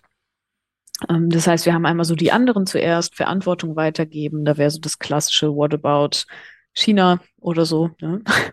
ähm, dann zu schwache Maßnahmen propagieren, ähm, sowas wie der einschneidende Wandel ist nicht nötig. Wir haben Technologien in wenigen Jahren, die alles lösen. Ähm, wir reden die ganze Zeit davon, was wir alles schon machen, anstatt irgendwie wirklich ins Handeln zu kommen. Äh, kann aber auch was ganz anderes sein, kann, kann sein, wir kapitulieren einfach, wir können eh nichts mehr machen. Das ist eine ähm, Untergangshysterie, könnte man sagen. Ähm, Veränderung ist unmöglich. Ähm, Und das andere an Kategorie oder Typologisierung ist, ähm, die Nachteile zu betonen. Veränderung wird uns schaden, dass man sozusagen zum Beispiel arme, benachteiligte Gruppen vorne wegstellt, um zu sagen, warum wir unsere Privilegien nicht aufgeben können, äh, warum das sozusagen nicht geht oder die perfekte Lösung brauchen diese Diskurse sind natürlich, also wenn wir uns jetzt vorstellen, ich habe eine Einstellung, mein Verhalten passt aber nicht dazu und ich muss meine Einstellung verändern, dann kann ich mich daran ja ganz gut bedienen. Das ist jetzt nicht unbedingt ein aktiver Prozess. Ne? Die Diskurse sind ja durchaus, ähm, da gibt es ja durchaus Interessen dahinter, warum die so verbreitet werden. Aber ähm, ich finde, es ist ein ganz gutes Beispiel dafür, dass es so ein Match ist was bei uns auf der individuellen Ebene so ein Mechanismus ist und wo dann diese Diskurse ganz gut greifen und wo ich mich sozusagen anschließen kann ähm, so als Idee, warum Menschen diesen Verzögerungsdiskursen folgen oder warum die so gut ankommen, warum die so aufgenommen werden. Ja. Genau. Erzählt es euren Freunden, erzählt es eurer Familie und äh, wenn ihr dann irgendwie Talkshows seht oder Gespräche hört oder so, dann könnt ihr quasi eine Art Bingo-Spiel damit machen. Ja. Also du kannst das teilweise, ähm, wenn da jetzt irgendwie so die, die drei Wirtschaftsvertreter oder irgendwie Parteischranzen sind und dann die eine Aktivistin, die sich dann irgendwie dagegen wehren soll und so, dann kannst du quasi abkreuzen, wann von wem was kommt. So, das ist halt auch gerne in ein, auch tatsächlich in nur einem Soundbit dann drei Stück davon. Ja. Und ich finde mal, ähm, also da, da kann man auch so ein bisschen üben, hier die Abbildung. Und ähm, ich habe auch den Link hingepackt, sind von Klimafakten. Ähm, ich finde es ganz schön, wie die das hier sozusagen gemacht haben, grafisch, haben. genau. Mhm. Ähm, aber da kann man einen Quiz machen und sich so ein bisschen drin üben, das unterscheiden zu können. Ähm, kann ich empfehlen. In jedem Fall ist es so, dass diese Verzögerungsdiskurse, also irgendwo steckt ja immer so eine kleine, steckt ja eine Wahrheit drin. Natürlich müssen wir beachten, dass wir das sozial gerecht machen. Natürlich äh, sind bestimmte Menschen besonders betroffen. Natürlich gibt es andere Länder, wo man überlegen muss, ziehen die nach? Wie kriegen wir das auf einer globalen Ebene hin? Ne, also das, das Fiese in Anführungsstrichen daran ist ja, dass es ein Stück weit ähm, stimmt. Es ist ja nicht falsch. Aber das vorzuschieben und damit Klimaschutz zu bremsen oder irgendwie zu verhindern, das ist das Problem sozusagen daran. Also die Aspekte, die da genannt werden, die müssen wir natürlich mitdenken. Ja, und äh, das Interessante ist ja, dass das ja auch in vielen anderen Teilfeldern so stattfindet. Also man denke nur an so ein Thema wie Mobilität und Mobilitätswende, Verkehrswende, dann kommt immer die alleinerziehende Krankenschwester, die doch mit ihrem Dieselverbrennerauto auf dem Dorf lebt und in die Klinik fahren muss, äh, mhm. anstatt dann mal darüber zu sprechen, ja, dann muss man halt Alternativen schaffen. Ja. Äh, und in vielen anderen Bereichen und Themen, wo es ins Politische geht, wo, wo konkret Handlungsbedarf wäre, kommen diese Argumentationsmuster ja auch immer wieder hoch. Also zu sagen, eine Reform jetzt zum Beispiel bei Hartz IV hat ja auch ähnliche äh, Abwehrmechanismen und so weiter gehabt, dann aber nochmal auf einem anderen Level. Aber das ist schon grundsätzlich interessant, die äh, ja. mal zu sehen. Ja, und die sind, also genau, die, glaube ich, helfen ganz gut dabei, diesen Spannungszustand aufzulösen. Die helfen auch oder die kann man auch ranziehen, um zu copen. Also indem ich dann, wenn ich, wenn ich mich dem sozusagen innerlich anschließe oder das vertrete, dann kann ich damit auch Emotionen abschwächen und so weiter. Das heißt, da schließt das irgendwie so ganz gut an, an die Psychologie, finde ich. Hm. Was machen wir damit? Wir müssen aufklären über diese Verzögerungsdiskurse natürlich. Ähm, und alles andere, was die kognitive Dissonanz angeht, sind die Punkte, die wir schon besprochen haben. Die Werte aktivieren, die Leute sozusagen in ihrer Einstellung stärken, damit sie nicht so schnell die Einstellung wechseln, ähm, Handlungsoptionen aufzeigen. Ähm, das schließt da sehr an. Aber ich wollte den Punkt nochmal mitbringen, weil das einfach so gut zu den äh, Verzögerungsdiskursen passt. Genau. Sehr gut. So viel zur Psychologie und Klimakrise. Ich habe ähm, einen as kleinen Aspekt zum Schluss dabei, der jetzt ein bisschen weggeht davon. Aber mir war es wichtig, da nochmal drauf zu verweisen. Aktiv werden ist nämlich nicht nur ähm, positiv, sondern kann auch einfach, man kann sich überfordern damit. Man kann in so eine Art Burnout-Zustand geraten. Und ich finde es auch wichtig, darüber zu sprechen. Es ist auch ein psychologischer Bereich, den würde ich noch ganz kurz anreißen. Unbedingt. Ähm, gerade auch, weil vielleicht Leute das sehen oder zuhören, die äh, sehr aktiv sind oder im Aktivismus irgendwie verortet sind. Ähm, und zwar ist das Phänomen, das Phänomen von Activist Burnout. Wow, ähm, krass. ich habe hier ähm, alles aufgepackt, draufgepackt, damit man nachgucken kann, ob man diese, diese Aspekte kennt von sich selbst. Deswegen ist die jetzt so mhm. voll, die Folien. Ähm, Burnout ist ja was, ist allgemein ähm, recht bekannt, denke ich. Das kann im Aktivismus aber auch auftreten und hat noch zusätzliche Faktoren, die da eine Rolle spielen. Ähm, erstmal, woran merke ich, dass ich ausbrenne? Also ähm, Erschöpfung, ein Aspekt natürlich. Das Erleben, aber das massive Erleben von Ineffizienz. Ich habe das Gefühl, ich, ich, ich schaffe irgendwie gar nichts mehr sozusagen weg und aber auch so ein Bereich von, ich fühle mich entfremdet zu dem Einsatz, den ich eigentlich mache, also zu dem, was mir eigentlich wichtig war. Ich habe nicht mehr den Eindruck, dass das irgendwie, dass mir das wichtig ist oder dass das irgendwie zu mir gehört, oder ich werde sogar zynisch ähm, auf die ganze Situation und auf mein eigenes Verhalten darin, meine Rolle, die ich da drin spiele. Da kann man mal so ein bisschen prüfen, ob man das vielleicht von sich kennt. Ähm, und auf einer körperlichen oder emotionalen Ebene kann das sowas sein wie Müdigkeit, gestörter, unruhiger Schlaf, Gereiztheit, ähm, sich überfordert fühlen, emotional labil, ähm, viel Grübeln zum Beispiel. Das ist eher so gedanklich, kognitiv, emotional. Und das andere ist ähm, körperliche Symptome, Rückenprobleme, Herz-Kreislauf-Probleme, Hautprobleme und so weiter. Das kann sich auf ziemlich vielen Ebenen manifestieren. Äh, was wichtig ist, das ist keine Diagnose einer psychischen Störung. Das ist nicht auf, also erstens nicht aufgenommen, zweitens gibt es nicht genug Forschung und äh, ähm, was schade ist und Burnout ist drittens sowieso keine Diagnose, also keine Diagnose einer psychischen Störung. Mhm. Ähm, mir ist wichtig, da nochmal drauf zu verweisen, dass die ähm, dass es ziemlich viele Ursachen hat und es gibt externe Ursachen, nämlich repressive Gegenreaktionen. Wir sehen es ja gerade ganz gut, wie auf AktivistInnen reagiert wird. Ähm, das macht was mit einem. Wir erleben oder die Personen erleben physische Gewalt oder erleben die mit.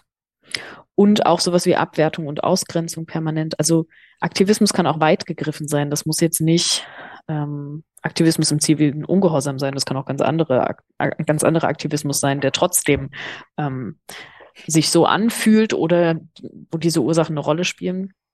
Und dass man ständig in der Rolle der Opposition ist, gefühlt in diesem Engagement. Ähm, dann gibt's aber auch Ursachen, die innerhalb meiner Gruppe liegen. Zum Beispiel, dass es so eine Kultur der Selbstlosigkeit gibt. Wir geben uns total auf und geben alles rein, ähm, um uns zu engagieren und sprechen aber nicht zum Beispiel darüber, dass es uns schlecht geht oder dass Dinge belastend sind, ähm, opfern uns auf. Es geht nur um Inhalte und nicht so um Gruppendynamiken oder sowas. Das kann man vielleicht mitnehmen für seine eigene Gruppe, in der man aktiv ist, wenn der Fokus sehr auf den Inhalten nur liegt. Ähm, was auch sein kann, dass innerhalb der Gruppe Diskriminierungsformen reproduziert werden. Also das können so Ursachen sein. Gerade wenn ich mich für irgendwas einsetze, gegen, das ist ganz spannend, gegen eine Leistungsgesellschaft einsetzen und dann gibt es aber so ein Leistungsstreben vielleicht innerhalb der Gruppe. Kann alles so sein. Ne? Und das muss man, dessen muss man sich bewusst sein. Das trägt dazu bei, dass äh, Burnout gefördert werden kann. Und dann gibt es auch individuelle Ursachen, kann man sich auch immer fragen, inwieweit die dann individuell sind. Aber was auf jeden Fall passiert ist, dass wir uns permanent mit sozialen Problemen auseinandersetzen. Das ist eine unheimliche emotionale Belastung. Und es gibt eine wahnsinnige Menge an Aufgaben, die sich darauf ableitet, was sofort zu einer, was zu einer Überforderung führen kann. Und Aktivismus oder Aktivsein wird eine tief verwurzelte Identität mit der Zeit. Und wir haben ja gesehen, was Identität macht. Und das zu verlassen und dem nicht mehr zu folgen, ist echt schwierig, weil wir daraus ja an Selbstwert schöpfen.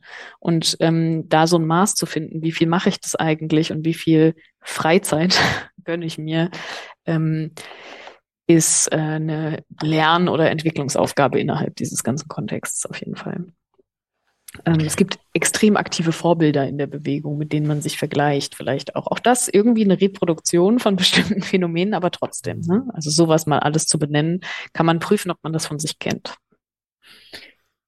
Das, das würde ich mal, also ich weiß nicht, ob du es teilen möchtest, so, ähm, aber ähm, hast du sowas ähnliches bei dir auch schon mal äh, beobachtet und wie hast, wie kopst du damit so? Weil wahrscheinlich ja dich da das auch das eine oder andere so ein bisschen mitnimmt.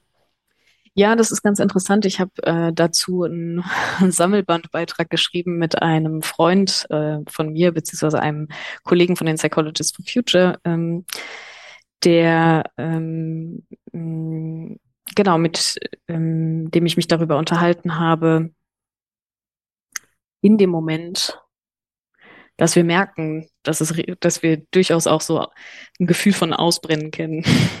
Und es passiert mir tatsächlich immer mal wieder. Und ich glaube, das hängt einfach damit zusammen und wahrscheinlich den Menschen dort auch, ähm, einfach damit zusammen, dass es eine unheimlich emotionale Belastung ist und man das Gefühl hat, dass es einfach nicht aufhört, was man alles machen muss. Also das ist für mich zumindest so ein großer Aspekt, dass ich den Eindruck habe, das reicht nicht, äh, man muss noch mehr machen, das Thema muss noch mehr platziert werden und so weiter. Ähm, und ich kann nicht sagen, dass ich da total super da drin bin, selbstfürsorglich zu sein. Ich versuche dann, wenn ich das merke, ähm, wieder mehr auf Selbstfürsorge zu achten und davon mehr Abstand zu nehmen und so irgendwie zu versuchen, ein gutes Maß zu finden. Mhm sehr schwammig, ne? Aber ich glaube, das passiert einfach relativ schnell. Nee, ich glaube, das ist, ähm, ich glaube, das, das Wichtigste ist überhaupt schon mal, das selber wahrzunehmen und ernst zu nehmen, so und dann sich zu überlegen, so was, was, was hilft denn dabei? Und da hat ja sowieso jeder sein eigenes Ding, so. Aber ich glaube, schwierig ist es für die, die es nicht wahrnehmen oder dann, falls sie es wahrnehmen, nicht darauf reagieren. Ja, ich habe natürlich da wieder eine sehr gesellschaftliche Perspektive darauf, weil man könnte auch drüber schreiben, Society Burnout, also gerade die Symptomatiken, die du beschrieben hast, das sind ja alles die sogenannten Volkskrankheiten. Mhm. Also Rückenprobleme, Herzkreislauf, Verdauung und die Faktoren, die da auch noch mit auf der Folie standen, wie Entfremdung, das sind Dinge, die ja auch, äh, ich sag mal, im Alltag auf der Arbeit und so, vor allen Dingen auf der Arbeit geschehen.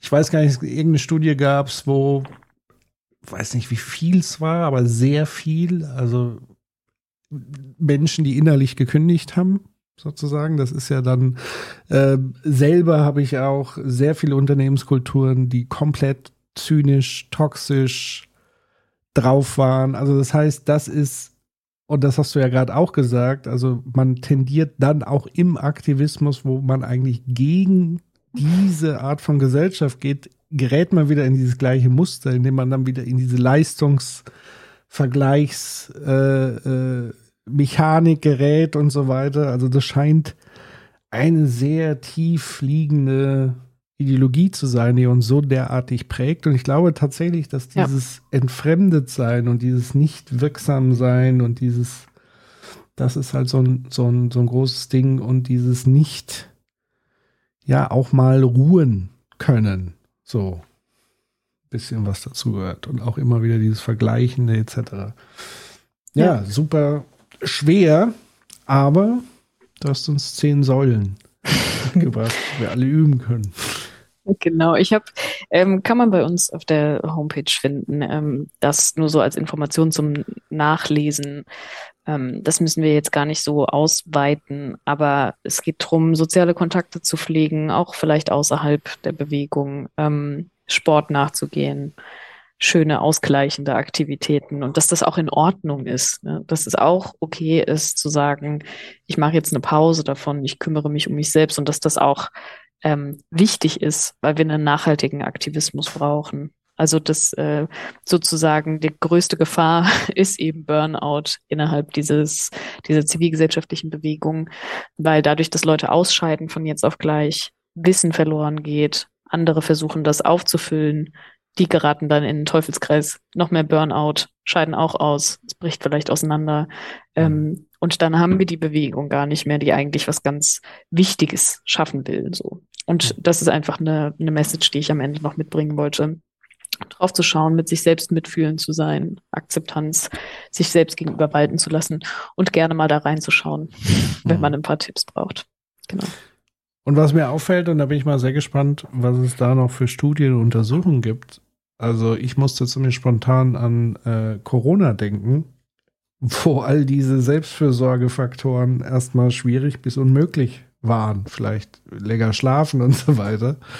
Aber genau dieses soziale Kontakte, Sport, Bewegung, ähm, das war zumindest für einen Großteil der Menschen ja sehr einschränkend bis nicht möglich. Andere, die sozusagen dann wiederum privilegierter waren mit eigenem Garten etc., konnten natürlich mehr Selbstfürsorge äh, betreiben. Ja. Ähm, das ist natürlich auch nochmal so ein Riesenfaktor gewesen, der glaube ich, auch immer noch dazu führt, dass ich habe so das Gefühl, dass die Gesellschaft auch immer noch so ein bisschen im ausgebrannten Zustand irgendwie zu sein scheint, gefühlt, weiß ich nicht. Ja, bei den sich aneinander reihenden, miteinander verschachtelten, sich gegenseitig bedingenden Krisen, ähm, das ist ja sozusagen ein Dauer, eine Dauerbelastung. Auch. Ja. Genau. Und ein Tipp, persönliche Erfahrung, äh, ein Hund ist zwar nicht besonders klimafreundlich, aber für die Selbstfürsorge äh, deckt es sehr viele Säulen ab. Von Struktur, Sport, Bewegung, was Schönes und so weiter. Mhm.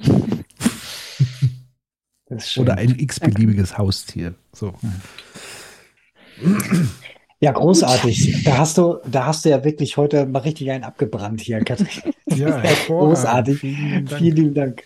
Das ja, ist echt, echt stark, ja. weil ich finde, da ist unheimlich viel drin für andere Bewegungen, aber auch für den Einzelnen, als auch ein Verständnis darüber zu bekommen, äh, warum wir uns im Weg stehen und wie wir besser kommunizieren. Also das ist einfach so ein Rundumschlag. Das ist wirklich äh, toll dafür, dass es auch in dieser kurzen Zeit so kompakt war. Ja, ich habe gerade auf die Uhr geguckt, habe gedacht, Mensch, da haben wir jetzt schon ein bisschen Zeit mit verbracht.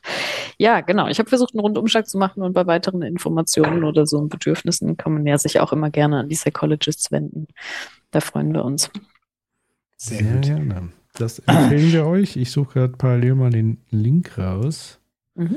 Sehr schön. Bevor wir da ähm, zu dem nächsten, äh, zur nächsten Rubrik übergehen, ähm, noch eine Frage. Ähm, äh, wie, ähm, also ihr, ihr seid ja quasi die, die so ein bisschen berufsverbändisch im, im Sinne von, äh, bei euch sind halt eben die Leute, die Psychologists sind oder solche, die es werden wollen, weil sie das studieren oder so. Ne? Mhm. Ähm, ähm, und ähm, neben dem, dass ihr so verschiedene ähm, ähm, äh, Hilfen anbietet, so ähm, und ja auch irgendwie so anderen Aktivistikgruppen, glaube ich, auch irgendwie hilft und so. Ähm, wo kann man euch denn ansonsten treffen außer im Internet? Habt ihr so irgendwie regelmäßige Veranstaltungen oder so? Oder? Ja, also es gibt es gibt diverse AGs, die überregional organisiert sind. Äh, da läuft aber ziemlich viel über Zoom und so weiter. Es gibt Regionalgruppen. Es gibt auf der Homepage auch eine Liste an Regionalgruppen, wo sich, das weiß ich jetzt nicht, aber bei uns in Mainz treffen wir uns auch in Präsenz ab und zu. Ähm, das heißt, da finden Präsenztreffen statt. Dann gibt es aber auch diverse Gelegenheiten, wo Personen ähm, bei uns auf Podiumsdiskussionen vertreten sind. Ähm, jetzt nicht nur im Psychotherapie-Kontext, sondern vielleicht auch bei Journalismus, Medien und so weiter.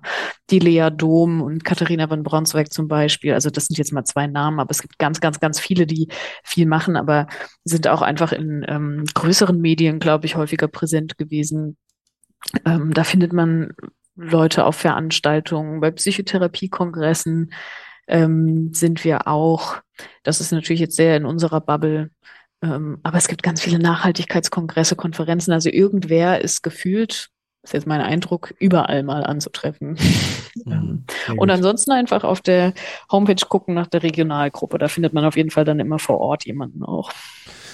Was ich gerade mir auch auffällt in der medialen Berichterstattung, dass ihr und ja viele andere engagierte Aktivistinnen, Aktivisten im Grunde genommen nicht vorkommen, sondern man muss sich schon irgendwo dran kleben, um medial dann letztendlich stattzufinden, was ja auch wirklich viel aussagt über äh, das Mediensystem einerseits, über die Gesellschaft und so weiter, weil es gäbe ja so viel zu besprechen, so wie wir heute schon alleine wieder so viel besprochen haben.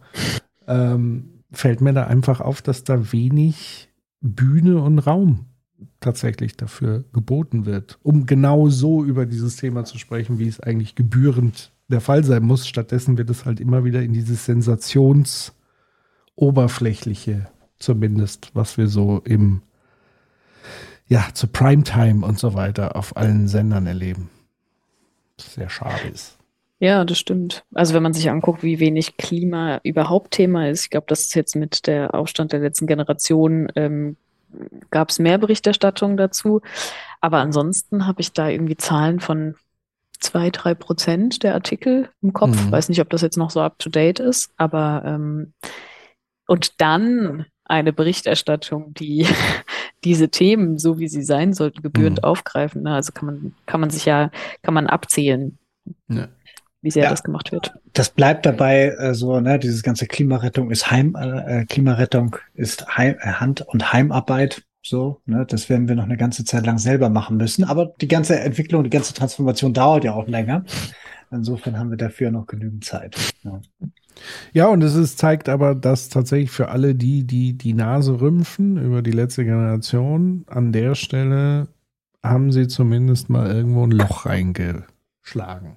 Ja. So. Ja, man sieht ja danach wird drüber gesprochen. Von genau. daher ist das eine gute und tatsächlich nicht nur sozusagen über äh, alles ist doof, ja, sondern genau. das gesamte Thema kommt trotzdem mit zur Sprache. Also genau, das ist zumindest ja. meine Beobachtung eigentlich. Ja, und es hat, es nimmt vor allen Dingen auch ein komplexeres Bild an. Also ich schaue mir das ja auch schon wirklich sehr, sehr lange an. Und wenn es überhaupt genannt wurde, dann war das halt irgendwie der sterbende Eisbär oder irgendwann säuft man eine Insel ab.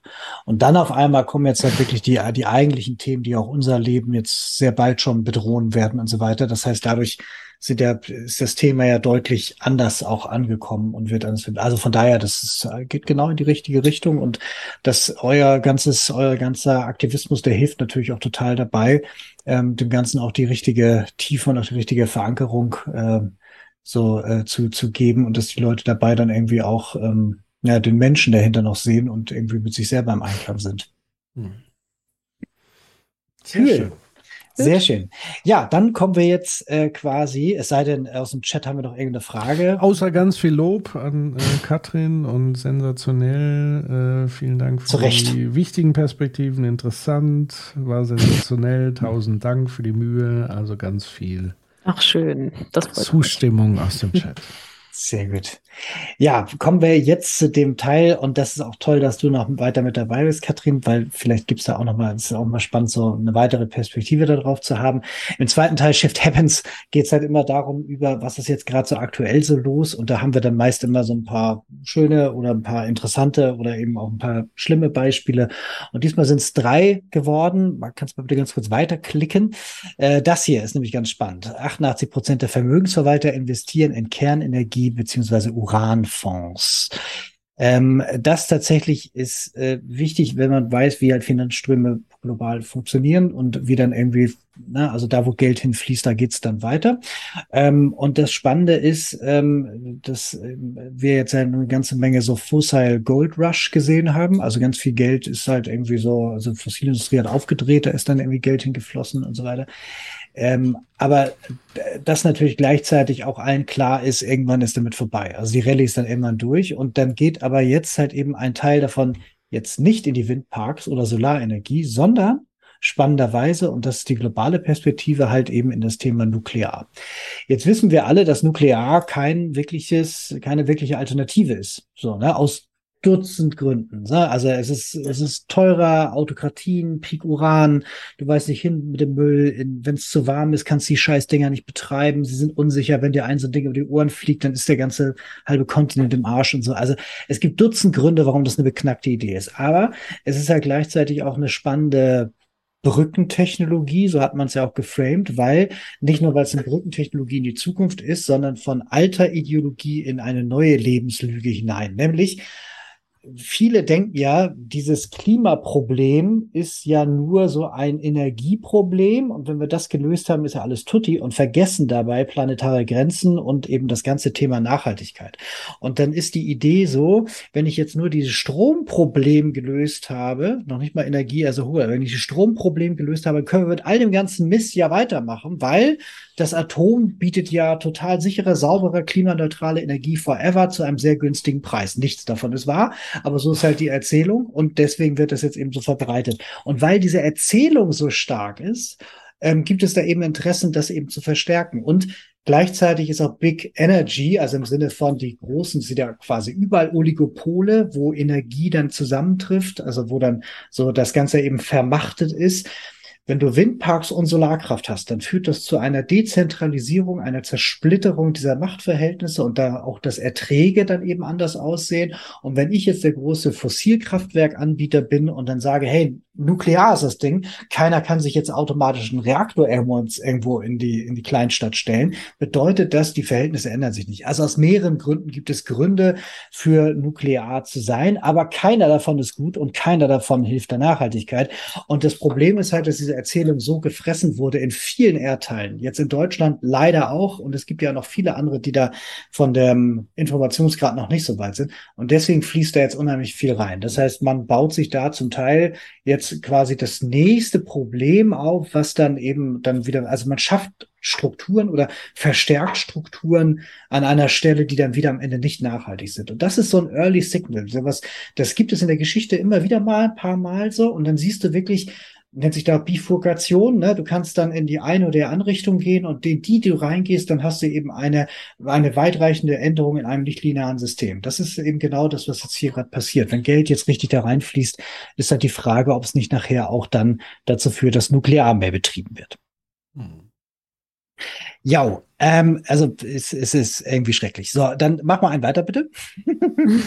das hier, das hier finde ich großartig. Das ist auch nicht schön, aber ähm, das ist spannend ähm, äh, im Sinne von bedeutsam, weil ähm, äh, immer dann, wenn ihr jetzt irgendwie bei Anne Will das seht oder bei einem beliebigen anderen Diskurs, dann werdet ihr immer einen Verteidiger dabei haben, der das entweder macht, weil er genau deswegen dafür sitzt oder aber, weil er genau aus diesen ganzen Sachen, die wir gerade eben besprochen haben, so handeln will, weil er daran glauben will.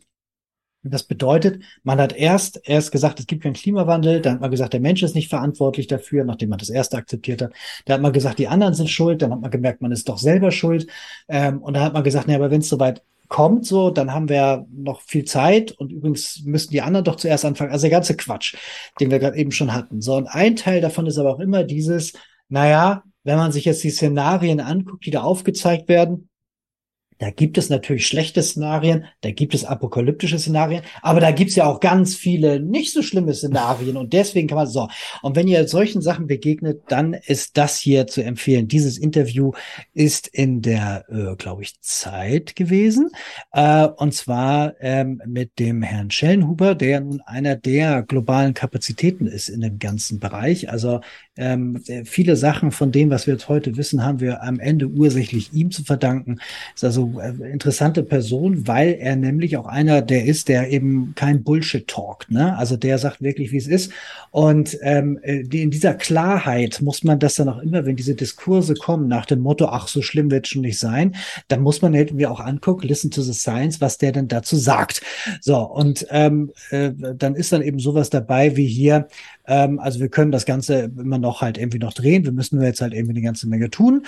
Ähm, dann eben auch etwas wie, naja gut, also Teile von ähm, äh, hier, äh, also Küstenschutz ist ein Thema, aber Teile von Südeuropa äh, werden dann mit der Zeit dann äh, abschmieren. Man wird mehrere hundert Millionen Menschen haben, die Migration betreiben müssen. Und das ist das gute Szenario. Ne? Also er bringt das dann schon direkt zusammen, weil es eben nicht um die tausend Sachen geht, die da sind, sondern heruntergezogen die Argumentation auf die Punkte, die tatsächlich jetzt äh, eine zentrale Gefahr sein können. Weil in diese ganze Attribution findet man ja immer nur fest, so, okay, es gibt das eine, deswegen das andere. Und diesen Aspekt von, wie reagiert Gesellschaft darauf, der wird immer häufig übersehen. Und ähm, na, Hunger ist halt ein riesiges Thema. Du kannst jetzt sagen, naja, wir werden schon irgendwo Brot herkriegen. Ja, aber eben ganz viele nicht. Und dann passiert was genau? Und da ist eben sehr schön, wie er das dann eben hier rüberbringt, ähm, wo er eben auch dann eben sagt, so was hier, okay, jetzt können wir mal schauen, wenn es denn nicht so gut wäre, ja, dann sind wir klar in so einer Art Climate Endgame. So, dann sprechen wir davon, dass mehrere hundert Millionen Menschen dann irgendwie eventuell dann auch von ableben konfrontiert sein könnten, dass wir in Teilen der Welt kein, äh, kein Frischwasser mehr haben werden und so weiter. Und äh, wir müssen uns jetzt mal überlegen, äh, was wir denn da machen, bevor wir ein, ein jeder gegen jeden reinkommen. So, und äh, diese Art von, von, von, von, von, von, von, von Klarheit, von einer wirklich der Kapazitäten, äh, die müsste man immer dann heranziehen, wenn man reinkommt in ein so, na ja, so schlimm, warum klebt ihr euch denn irgendwo an? Seid ihr doof oder so? Nein, das ist, man versucht das abzuwenden. Darum geht es. So. Mhm. Genau. Ähm, ja, also haltet, Dankeschön, haltet mich ruhig auf, wenn ich hier, ne, ich, ich sabbel so lange, bis ihr irgendwie mich aufhaltet. ähm, das hier finde ich total geil, weil das nämlich sehr schön nochmal äh, das hier reimt, was uns äh, gerade eben Katrin erzählt hat. Das ist ein Beitrag ähm, von jemandem, der sich ähm, sehr stark mit dem ganzen Thema ähm, auseinandersetzt. Sie selber ist, ähm, ich habe jetzt tatsächlich ich habe den Namen nicht mit draufgeschrieben und ich habe ihn auch nicht mehr im Kopf, sorry. Ich hatte gedacht, ich erinnere ihn noch. Von einer äh, Klimawissenschaftlerin, die ähm, ähm, halt eben mal über ihre Gefühle gesprochen hat und eben auch ihre Beobachtung geteilt hat, was denn aus ihrer Sicht ein Problem ist. Und das ist ganz spannend, weil das ist eben etwas, das reimt dann sich auch mit äh, politischen, demokratischen Prozessen, die man auch beobachten kann in den letzten 80 Jahren. Nämlich, wir haben ähm, an der einen und an der anderen Kante haben wir Leute, die sehr aktiv sind und sehr laut. Und dann haben wir eine große Mitte, die halt ähm, unbeweglich ist, passiv abwartet oder am Ende sich dann auf die Seite schlägt, die jetzt gerade in Power ist oder dann irgendwie da an irgendeinem Hebel zieht. Und so ähnlich ist es hier, was sie nämlich sagt, ist dieses, wir machen die Climate Deniers gar keine Sorgen. Also es ist ja irgendwelche Irren gibt, die sagen, nein, das ist nicht so oder die halt irgendwie für den Status quo trommeln. Das Problem ist in ihrer Zeit und das, was sie sehr belastet ist, sind die Leute, also die large majority of people who are climate concerned but passive. Also mhm. sie sagen, ähm, ja gut, das ist irgendwie doof und das ist irgendwie, da muss man schon was machen. So, ne? Aber dann im nächsten Schritt dann halt eben ist es dann doch egal. Und wir brauchen mehr Leute, denen es nicht egal ist. Und das bedeutet halt dieses, was sie als nächstes sagt, ähm, die das ganze Thema diskutieren. Es geht gar nicht darum, dass sie spenden oder so, das ist halt auch natürlich ein Aspekt. Es geht eher darum, dass sie selber aktiv werden, darüber diskutieren, dass sie zeigen, dass es nicht egal ist, dass sie mit ihrem Umfeld in, in Diskussion geben und dass sie halt eben auch in Demokratien dann irgendwie mit Leuten, die in Power sind, darüber sprechen und sei es nur dann irgendwie mit dem mittelbaren Umfeld. Und das, das finde ich passt nochmal sehr gut, weil wir natürlich jetzt durch Katrin viel schlauer geworden sind und dann jetzt auch verstehen, so wie passen diese Sachen zusammen und was könnte denn hier eine Lösung sein. So, das finde ich ganz toll deswegen. Ja, und ich glaube, das ist auch was, also ähm, total Relevantes, wenn das eine Klimas Klimawissenschaftlerin ist, ne? Ähm, was ganz viele erleben, glaube ich. Also die entweder aktiv sind oder eben auch einfach in der Wissenschaft. Genau mhm. das, genau diese Fragestellung, genau diese Emotionen, die damit einhergehen. Ja, NASA wir haben einen ganz, ganz tollen Chat. Äh, es ist nämlich Kimberly Nicholas die das geschrieben hat. Das Dankeschön, so Dankeschön. Ihr habt, mir, mich gerettet, vielen Dank. Ja, sehr gut, sehr gut. Ja, das, also was du gerade sagst, ne, also die Leute, die den ganzen Mist rausfinden, die sind, wenn du in den 90ern einen beliebigen Science-Fiction oder Katastrophenfilm guckst, dann hast du das, da sitzen so State Officials, irgendwie so alle so mittelalte weiße Männer in teuren Anzügen und dann kommt irgendein Wissenschaftler rein so mit so einem Kittel, wedelt Papier und sagt so, nein, wir müssen XY tun, sonst und alle so, Mr. Scientist und wir glauben sie noch nicht und bla bla bla bla und dann fällt der Meteor tatsächlich drauf. Ne? Und genau diese Scheiße ist natürlich deren Live-Erleben so. Ne? Wenn du jetzt guckst, wie viele Leute bei Scientists for Future nur in Deutschland organisiert sind, das hat ja einen Grund. Ähm, oder wer sich auch jemanden sehr lebendigen da angucken wird, Peter Kalmus, kann man bei Twitter und bei Insta sehen da kannst du erleben, wie der sich irgendwo ankettet und dann sehr klar, aber dann eben auch sagt, okay, das ist jetzt für mich sehr bewegend und irgendwie sehr belastend aus diesen Gründen, weil wir werden alles verlieren, wenn wir jetzt nichts machen. So, das ist schon etwas, wo man merkt, so verständlich, das zu kopen ist nicht leicht. Ja. ja. Cool, sehr schön. Ja, äh, hatten wir gerade eben schon, ne? Klimakrise abwenden ist Handarbeit. Ähm, gehen wir mal einen weiter. Wir haben diesmal nämlich die hier mitgebracht. Ähm, die sieht man manchmal, manchmal auch nicht. So, das ist. Ähm, ich bin jetzt tatsächlich nicht eingestiegen, da die Hintergründe komplett aufzu, ähm, aufzumalen. Ähm, aber die besetzen halt Hörsäle, Schulen, Hochschulen. Ähm, and Fossil Occupy. Also diese Occupy-Bewegung, die kennen wir ja noch von vor ungefähr hm, zwölf Jahren, wo aus Occupy Wall Street dann noch Occupy Frankfurt wurde. Und das Spannende war, da waren ja wirklich auch, da hat man gemerkt, da kommt auf einmal Gesellschaft in Bewegung. Da war jetzt auf der anderen Seite die Forderung nicht so wirklich klar. Infolgedessen kam jetzt der Diskurs dann auch irgendwann nicht so richtig weitergegangen. Aber das ist natürlich spannend. Zwischen diesen ganzen verschiedenen Mobilisierungs- und Aktionsformen, und das kennen wir auch aus der Studentenbewegung, ist das natürlich ein interessantes Ding, weil man sagt, sagt, okay, wir halten hier kurz den Betrieb an, lass uns mal drüber reden. Das Spannende ist, dass sie das an so vielen Stellen gemacht haben ähm, und man kaum davon was hört, finde ich. Ähm, also so ähnlich wie mit diesem großen Klinikstreik in NRW, dass das an wirklich vielen Stellen passiert ist ähm, oder stattfindet und man jetzt so, also ich habe jetzt Tagesschau oder sonst irgendwie oder Zeitung oder Presseticker kaum was gehört, aber die sind tatsächlich sehr umtriebig. Mhm. Wie ist ja, das? Habt ihr das? erschreckend, dass sozusagen diese Art, und das nervt mich ja so bei dieser Bewertung von der letzten Generation, dass dann immer kommt, ja, aber können sie nicht konstruktiver sein, können sie nicht was Kreativeres, können sie nicht was anderes machen? Ja, es wird halt alles gemacht, aber es wird halt nicht derartig wahrgenommen. Ja. Das ist äh, wirklich, ja. ja. Das ist so ein bisschen, das, also ich bringe bring ja immer gerne das Beispiel, weil das so schön plastisch ist vom brennenden Haus. So, und das brennende Haus, jetzt stell dir vor, ähm, das Haus brennt und du bist raus auf dem Gang und schreist Feuer, Feuer, wir müssen löschen. Und da kommt mhm. einer raus und sagt so, jetzt sei mal ruhig hier, du Penner, geh mal wieder zurück. So, ich lösche hier gar nichts, weil du hast mich jetzt gerettet. Du kannst deinen Scheiß schön alleine löschen. So, ne? Das ist halt, ist halt komplett, komplett irre. Aber das sind halt eben auch die Prozesse, ne? Katrin hat es uns ja gerade erklärt, äh, warum das eben so greift, ne? Das mhm. ist dann irgendwie etwas, das fällt dann genau an diese, an diese Plätze. Ne? Ja, und okay. ich wundere mich eh, dass sozusagen diese Occupy, also da rätsel ich noch, woran das liegt, ob da irgendwas sich auch gesetzlich verändert hat, weil dieses Besetzen des öffentlichen Raumes ist etwas ganz Wichtiges, weil was Occupy ja wirklich gemacht hat, ist ja auch Aufklärungsarbeit dann vor Ort, Diskussionsrunden etc. pp, Aufklärungsanlaufstelle äh, und so weiter ähm, und wirklich diesen Camp-Status da zu haben ähm, und sichtbar, vor allen Dingen im öffentlichen Raum. Das vermisse ich im Moment noch so ein bisschen. Vielleicht kommt das noch, vielleicht war das Corona, ich weiß es nicht. Man muss sich das nur mal, also ja, da, danke, du sagst das. Ich habe das ja vor ein paar Wochen auch schon mal gesagt. Dieses Stell dir vor, eine Million Leute gehen zum FFF äh, Demo nach Berlin, was sie ja getan haben. So, das war ja so, mhm. ne, vor, so und fahren aber nicht nach Hause. Ja. So, das ist nämlich der Unterschied. Das wurde auch ein paar Mal dann, habe ich dann immer wieder nochmal gehört. Das ist tatsächlich ein wichtiges Ding. Wenn wir an einen Taxi-Platz denken, wenn einen Platz des himmlischen Friedens denken, ja. beliebiges Ding. Genau so äh, kommen Sachen in Bewegung. Ja. So, ne? Das, also, ähm, das, da, da steckt schon eine ganze Menge drin. Und also es ist schon spannend, warum man genau über solche Sachen nicht äh, so redet. So, das hier, das ist, finde ich halt eben geil, weil das so irgendwie so, das ist halt so echt so Studentenbewegungsstyle, so, mhm. wo man eben sagt, okay, das ist eh an dem Ort, wo ich bin. Und ich sage hier gerade, wir müssen hier kurz mal drüber reden, vorher mache ich hier nicht weiter. Das ist cool. Ja. ja. Okay. So, dann ähm, kannst du noch mal weiter. Dankeschön. Ja, in, da, in Davos, ne, da weiß man genau, wie wo da die Machtverhältnisse sitzen. So, ne? ähm, ja, genau.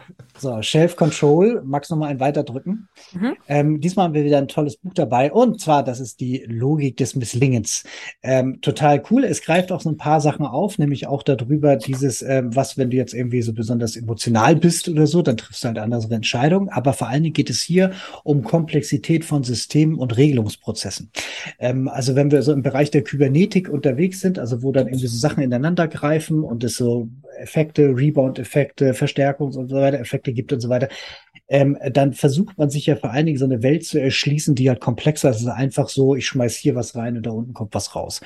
Und ähm, äh, der Dörner zeigt an ganz vielen tollen äh, Beispielen, warum das so ist, nicht nur kognitiv, sondern eben auch anhand von ähm, äh, äh, sehr lebhaften äh, Beispielen, so aus Entwicklungshilfe oder aus Reaktorkatastrophen oder eben auch aus, wie funktioniert Gesellschaft, ähm, dass es halt eben nicht damit getan ist, nur einfach zu sagen, ja, okay, gut, ich habe jetzt hier diesen einen Fokus gefunden und daran drehe ich jetzt. Das ist zum Beispiel etwas, das, wo Silicon Valley sich aber sehr gern beinstellt, so mit so einer Hyperfokussierung auf so First Principle Thinking. Es ist nur dieser eine Effekt und das ist egal so. Oder dass man versucht, sich die Welt zu simplifizieren. Mensch ist eine Reizreaktionsmaschine. Ja, ich schmeiß oben Reiz rein, kommt unten Geld raus und so. Das sind halt eben alles Dinge, die am Ende dazu führen, dass sie vielleicht so ein bisschen klappen, aber dann irgendwie dann doch nicht. Und das ist deswegen so wichtig, weil wir uns ja hier mit komplexen Sachen bewegen. Ähm, also sprich, wenn wir sagen, wir möchten ja hier auch am Ende eine neue Welt denken, eine Gesellschaftsart oder eine neue Art, wie wir Wirtschaft Eigenschaften so, dann müssen wir halt eben auch wissen, an welche Fallen man tappen kann dabei. Nicht, dass das Buch einem jetzt da komplett bei hilft, aber es hilft einem eben selber darüber zu reflektieren und auch ein bisschen in Demut zu sein über, was kann ich kontrollieren, was kann ich nicht kontrollieren und eben, wo kann ich dann wirklich große Fehler machen. Ein Beispiel ist dabei zum Beispiel das Übersteuern. Dadurch, dass ich vom System zwar bestimmte Effekte kenne und so weiter, aber zum Beispiel ähm, die Folge meines Handels dann erst verspätet sehe oder vielleicht auch noch eine Unbekannte drin ist, neigt es dazu, dass ich dann einen Regler, der vielleicht einen großen Effekt hat, zu sehr andrehe und damit kommt das ganze Gerät, das ganze System dann so weit äh, in, in, in, in, in, in Reaktion, dass es anschließend in einen neuen Gleichgewichtszustand mit neuen Systemeigenschaften kommt und so. Also wirklich ein ganz tolles, äh, spannendes Buch, kann ich sehr empfehlen. Ja. Sehr gut. Und dann haben wir hier unsere äh, fröhliche Greenwash dich das selber Rubrik. Ja, das ist immer, ist immer großartig. Ähm, mal sehen, ich schalt mal weiter, was wir da mhm. diesmal haben. Ja, das ist geil. Das tatsächlich wäre eine Animation gewesen. Ich erzähle jetzt mal ganz kurz. Ähm, das, das ist so Hammer. Also jedes Mal dann, wenn irgendeiner, gerade so einer der ganz großen Player sagt, boah, bin ich nachhaltig, dann lohnt sich das immer zweimal hinzugucken. Und es lohnt sich vor allen Dingen auch zweimal hinzugucken, wenn es irgendwelche angeblichen Siegel sind oder Selbstverpflichtung oder so. Mhm. Oder wenn man sich die Maschinerie dahinter anguckt, nämlich was ist eigentlich deren Geschäftsmodell? Ähm, wenn eine dieser drei Sachen so sind, meist über Punkte, wo man sagen kann, okay, dann lohnt es sich mal ein bisschen tiefer zu buddeln. Und das haben die äh, schönen Menschen hier von Quartz Investigations auch gemacht und haben sich H&M angeguckt. H&M werdet ihr kennen, die pflastern so jede deutsche Stadt, entweder Innenstadt zu mit Klamottenläden ähm, und ähm, stellen halt eben mehrere Milliarden Kleidungsstücke im Jahr her und so weiter. Und das meiste davon, das nennt sich dann Fast Fashion, ist nicht mehr so, dass eine Kollektion jetzt irgendwie anderthalb oder ein Jahr oder ein Dreivierteljahr hält, sondern eine Kollektion läuft heute im Viertel, teilweise auch Sechsteljahresrhythmen durch. Das heißt, Fast Fashion stimmt total. Man versucht den Kunden darauf zu stimulieren, dass er möglichst häufig, möglichst schnell kauft. Deswegen stellt man Ware besonders günstig her. Und die Ware, die dann nicht verbraucht, verkauft wurde und so weiter, die wird dann teilweise vernichtet. Es gibt in, in irgendeinem, ich hatte neulich das Beispiel in der Hand, da gibt es sogar eine eigene Deponie in einem Land, wo nur H&M liefert, wo riesige Müllberge entstehen, weil das dann auch nicht wirklich recycelt wird, nicht gespendet, gar nichts und so. Das wird einfach geschmissen. Das ist komplett irre. So, und die haben von sich aber behauptet, so, pass auf, die haben jetzt aber von sich behauptet, ja, also wenn einer nachhaltig ist, dann sind wir das. Äh, wir, wir, wir sind so, ne? Und damit haben die vor ein paar Jahren schon angefangen und dann habe ich beinahe geschrien, als ich in diesem Laden war, wo die das so gemacht haben mit großen Farbtafeln und Leute, die so irgendwie bedeutungsschwanger in die Kamera gucken und so weiter. So, was, was kam? Sie haben es dann versucht zu erklären über so Scorecards. Also sprich, die haben gesagt, okay, das ist jetzt unser Impact, so Environmental und so weiter und haben so Scorecards aufgebaut, womit sie sich selber bewerten und dann sagen, ja, so ist es. Ähm, wo am Ende dann aber rauskam, nachdem dann die netten Investigators da reingeguckt haben, äh, ist gar nicht so. Ne? Also, ähm, äh, also das, es waren dann doch eher so Sachen, die dann überzogen waren oder dann erhebliche Fehler hatten oder eben solche Sachen waren wie, Sie behaupten, es ist 20 Prozent weniger Wassereinsatz zum Beispiel, aber es war tatsächlich 20 Prozent sogar mehr. So, jetzt ist es aber alles ja Chits and Giggles, aber es geht also gar nicht um die Zahl. Es geht ja vielmehr darum, dass man hier versucht, in einem Bereich, wo man ja weiß, man ist ohnehin schon auf der Glaubwürdigkeitskante am falschen Teil des Kontinuums, nämlich dieses, die Leute denken halt, du bist halt irgendwie schlecht für die Umwelt und du versuchst diesen, diesen Weg zurückzugehen. So, ne?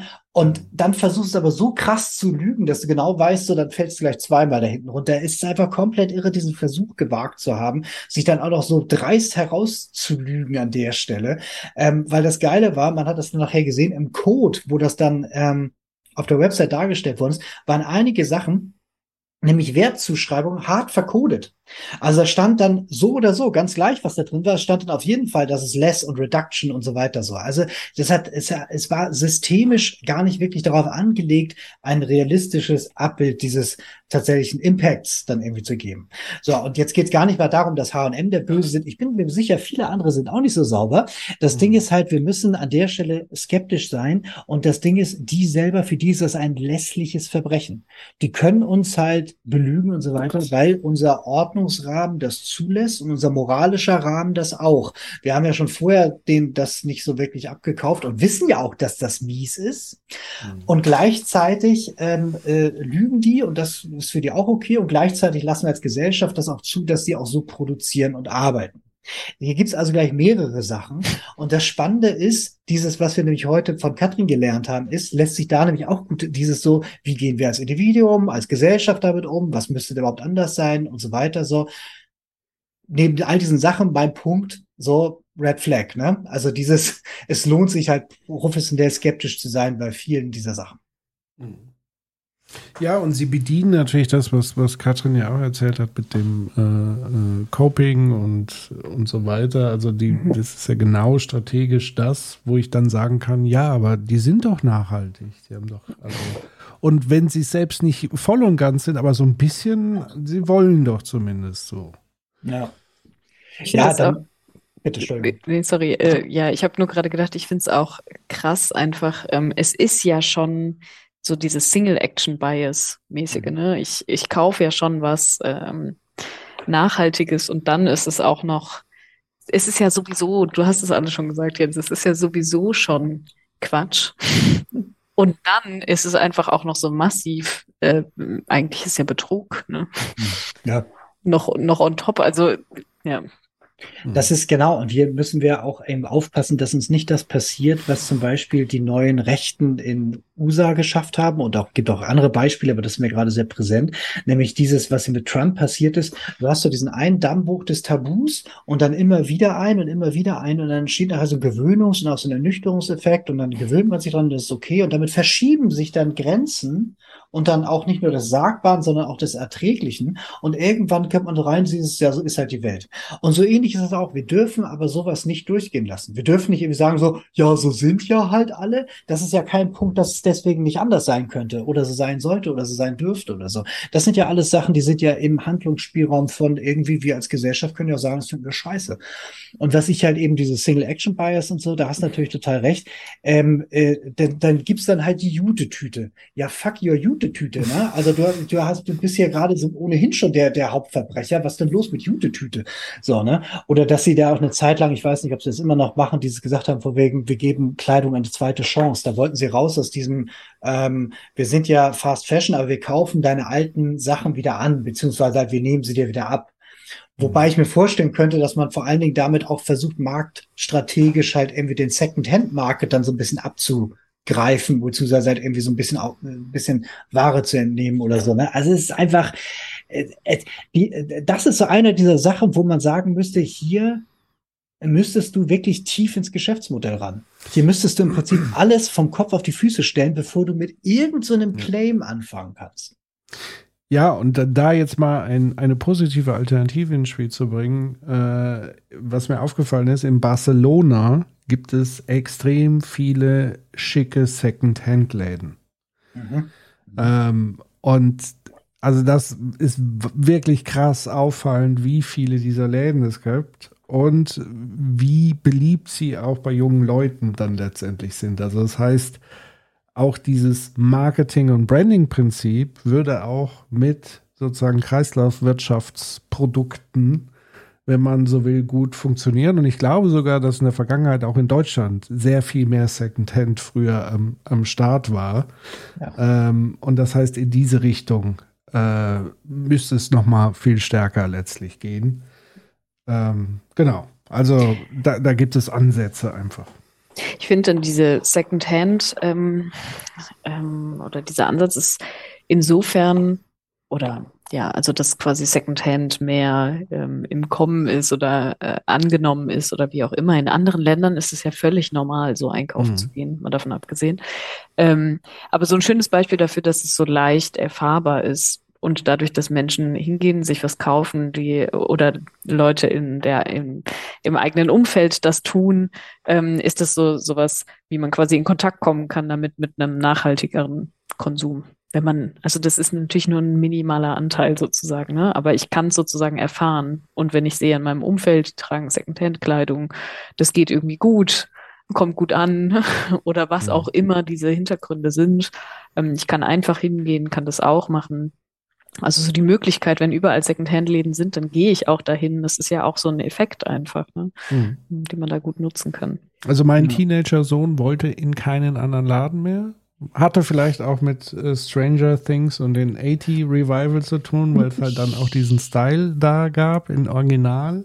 Aber da sieht man ja, dass es würde funktionieren, auch das alles äh, positiv ähm, stärker aufzuladen. So. Ja. ja, und Umfeld, ne? Also wenn ich aufwachse Absolut. in einem Umfeld, das, ne, weil nämlich, wenn ich in einem Umfeld bin, wo alle sagen, hey, du musst das Neueste tragen oder du musst das regelmäßig so, ne, oder das andere ist halt irgendwie eBay oder so, ne, dann, also was ich sagen will, ist, dieses, wenn, wenn du es schaffst, halt irgendwie das eine cool zu machen oder den Wert irgendwie anzuheben, so, ne, also im Sinne von pro Secondhand, dann entsteht was anderes. Wenn man sagt, dein individueller Look ist halt eben das, was du dir aus den Gestaden der Zeit halt irgendwie zusammengestellt hast und so. Also das, das ist, glaube ich, auch etwas, wo, wenn die Gesellschaft sich da weiterentwickelt, hast du da eben genau das. Barcelona eben mit vielen Second-Hand-Geschäften. Ja. Mhm. Kühl. Ähm, so, dann haben wir das hier auch äh, zur Befriedenheit, zur Befriedenheit geklärt. Jetzt kommen wir zum nächsten Punkt, nämlich, denn wir kommen jetzt quasi in die Abmod dieser Sendung. Die nächste Sendung ist am 13.12. und da haben wir dann Miriam Google zu Gast. Miriam Google ist selber, ähm, hat ganz viele akademische Wein, steht hier alles, ähm, und ist gleichzeitig Head of Customer Success bei Sustainable. Was die genau machen, werden wir bestimmt auch nochmal streifen. Auf jeden Fall hat die mit diesen ganzen Dingen zu tun und ist aktiv bei Rösrad for Future engagiert. Ähm, äh, sie ist, also weiß ich, ist jetzt irgendwie auch schon so zehn oder 15 Jahre auch schon im ganzen Gebiet drin und die wird uns auch sehr viel erzählen können über äh, Lieferkette und warum das alles ganz schrecklich kompliziert ist und was das überhaupt alles ist und warum das wichtig ist. So. Und ähm, ja, da freuen wir uns auch schon sehr drauf. Auf jeden Fall. Und an der Stelle nochmal vielen lieben Dank an Katrin für äh, deinen heutigen Besuch und deinen tollen Vortrag und äh, die Gedanken, die du mit uns getauscht hast. Und ja, an euch da draußen, ähm, schaltet wieder ein. In zwei Wochen, ihr seht es ja, 13.12.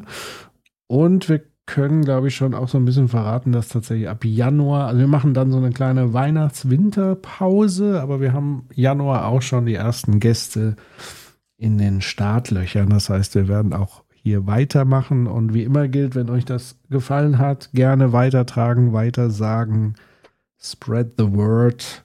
Schneidet euch selber Clips raus, das ist ja alles Creative, Creative Commons. Mhm. Ähm, ja, macht, macht damit was ihr wollt. Hauptsache, es ist für die gute Sache. Und ja, vielen Dank an euch beiden. Ich wünsche euch allen noch einen schönen Abend. Oder morgen. Ja, genau. Ja, vielen Dank. Ähm, vielen Dank, Katrin. Kannst du noch einmal kurz klicken? Genau. Ah.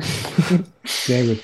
Ja, ähm, ich fand es auch großartig, ähm, sowohl Chat als auch hier äh, Patrick, als auch insbesondere Katrin. Vielen Dank für die ganze Mühe und Arbeit, die da reingesteckt hast. War wirklich äh, großartig, was du abgefeuert hast. Das hat wirklich sehr geholfen und sehr gut getan. Vielen Dank.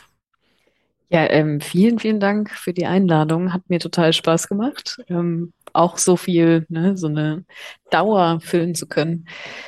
Ähm, und ich hoffe, dass ihr und Menschen, die das sehen, damit irgendwie arbeiten können, Anregungen haben, damit so ihr Denken ergänzen können. Das ist keine Antwort natürlich auf alles, aber vielen, vielen Dank. Da Und sind wir uns sicher, dass das der Fall ist. Schön. Sehr schön. Tschüss, ihr Lieben da also, draußen. Bis in zwei Wochen. Ciao. Tschüss. Und dann noch einmal anzufügen, und dann noch einmal anzufügen, und dann noch einmal anzufügen, die Irreversibilität der Veränderung ökologischer Systeme in ihrer Regeneration ist, glaube ich, einfach noch nicht begriffen worden.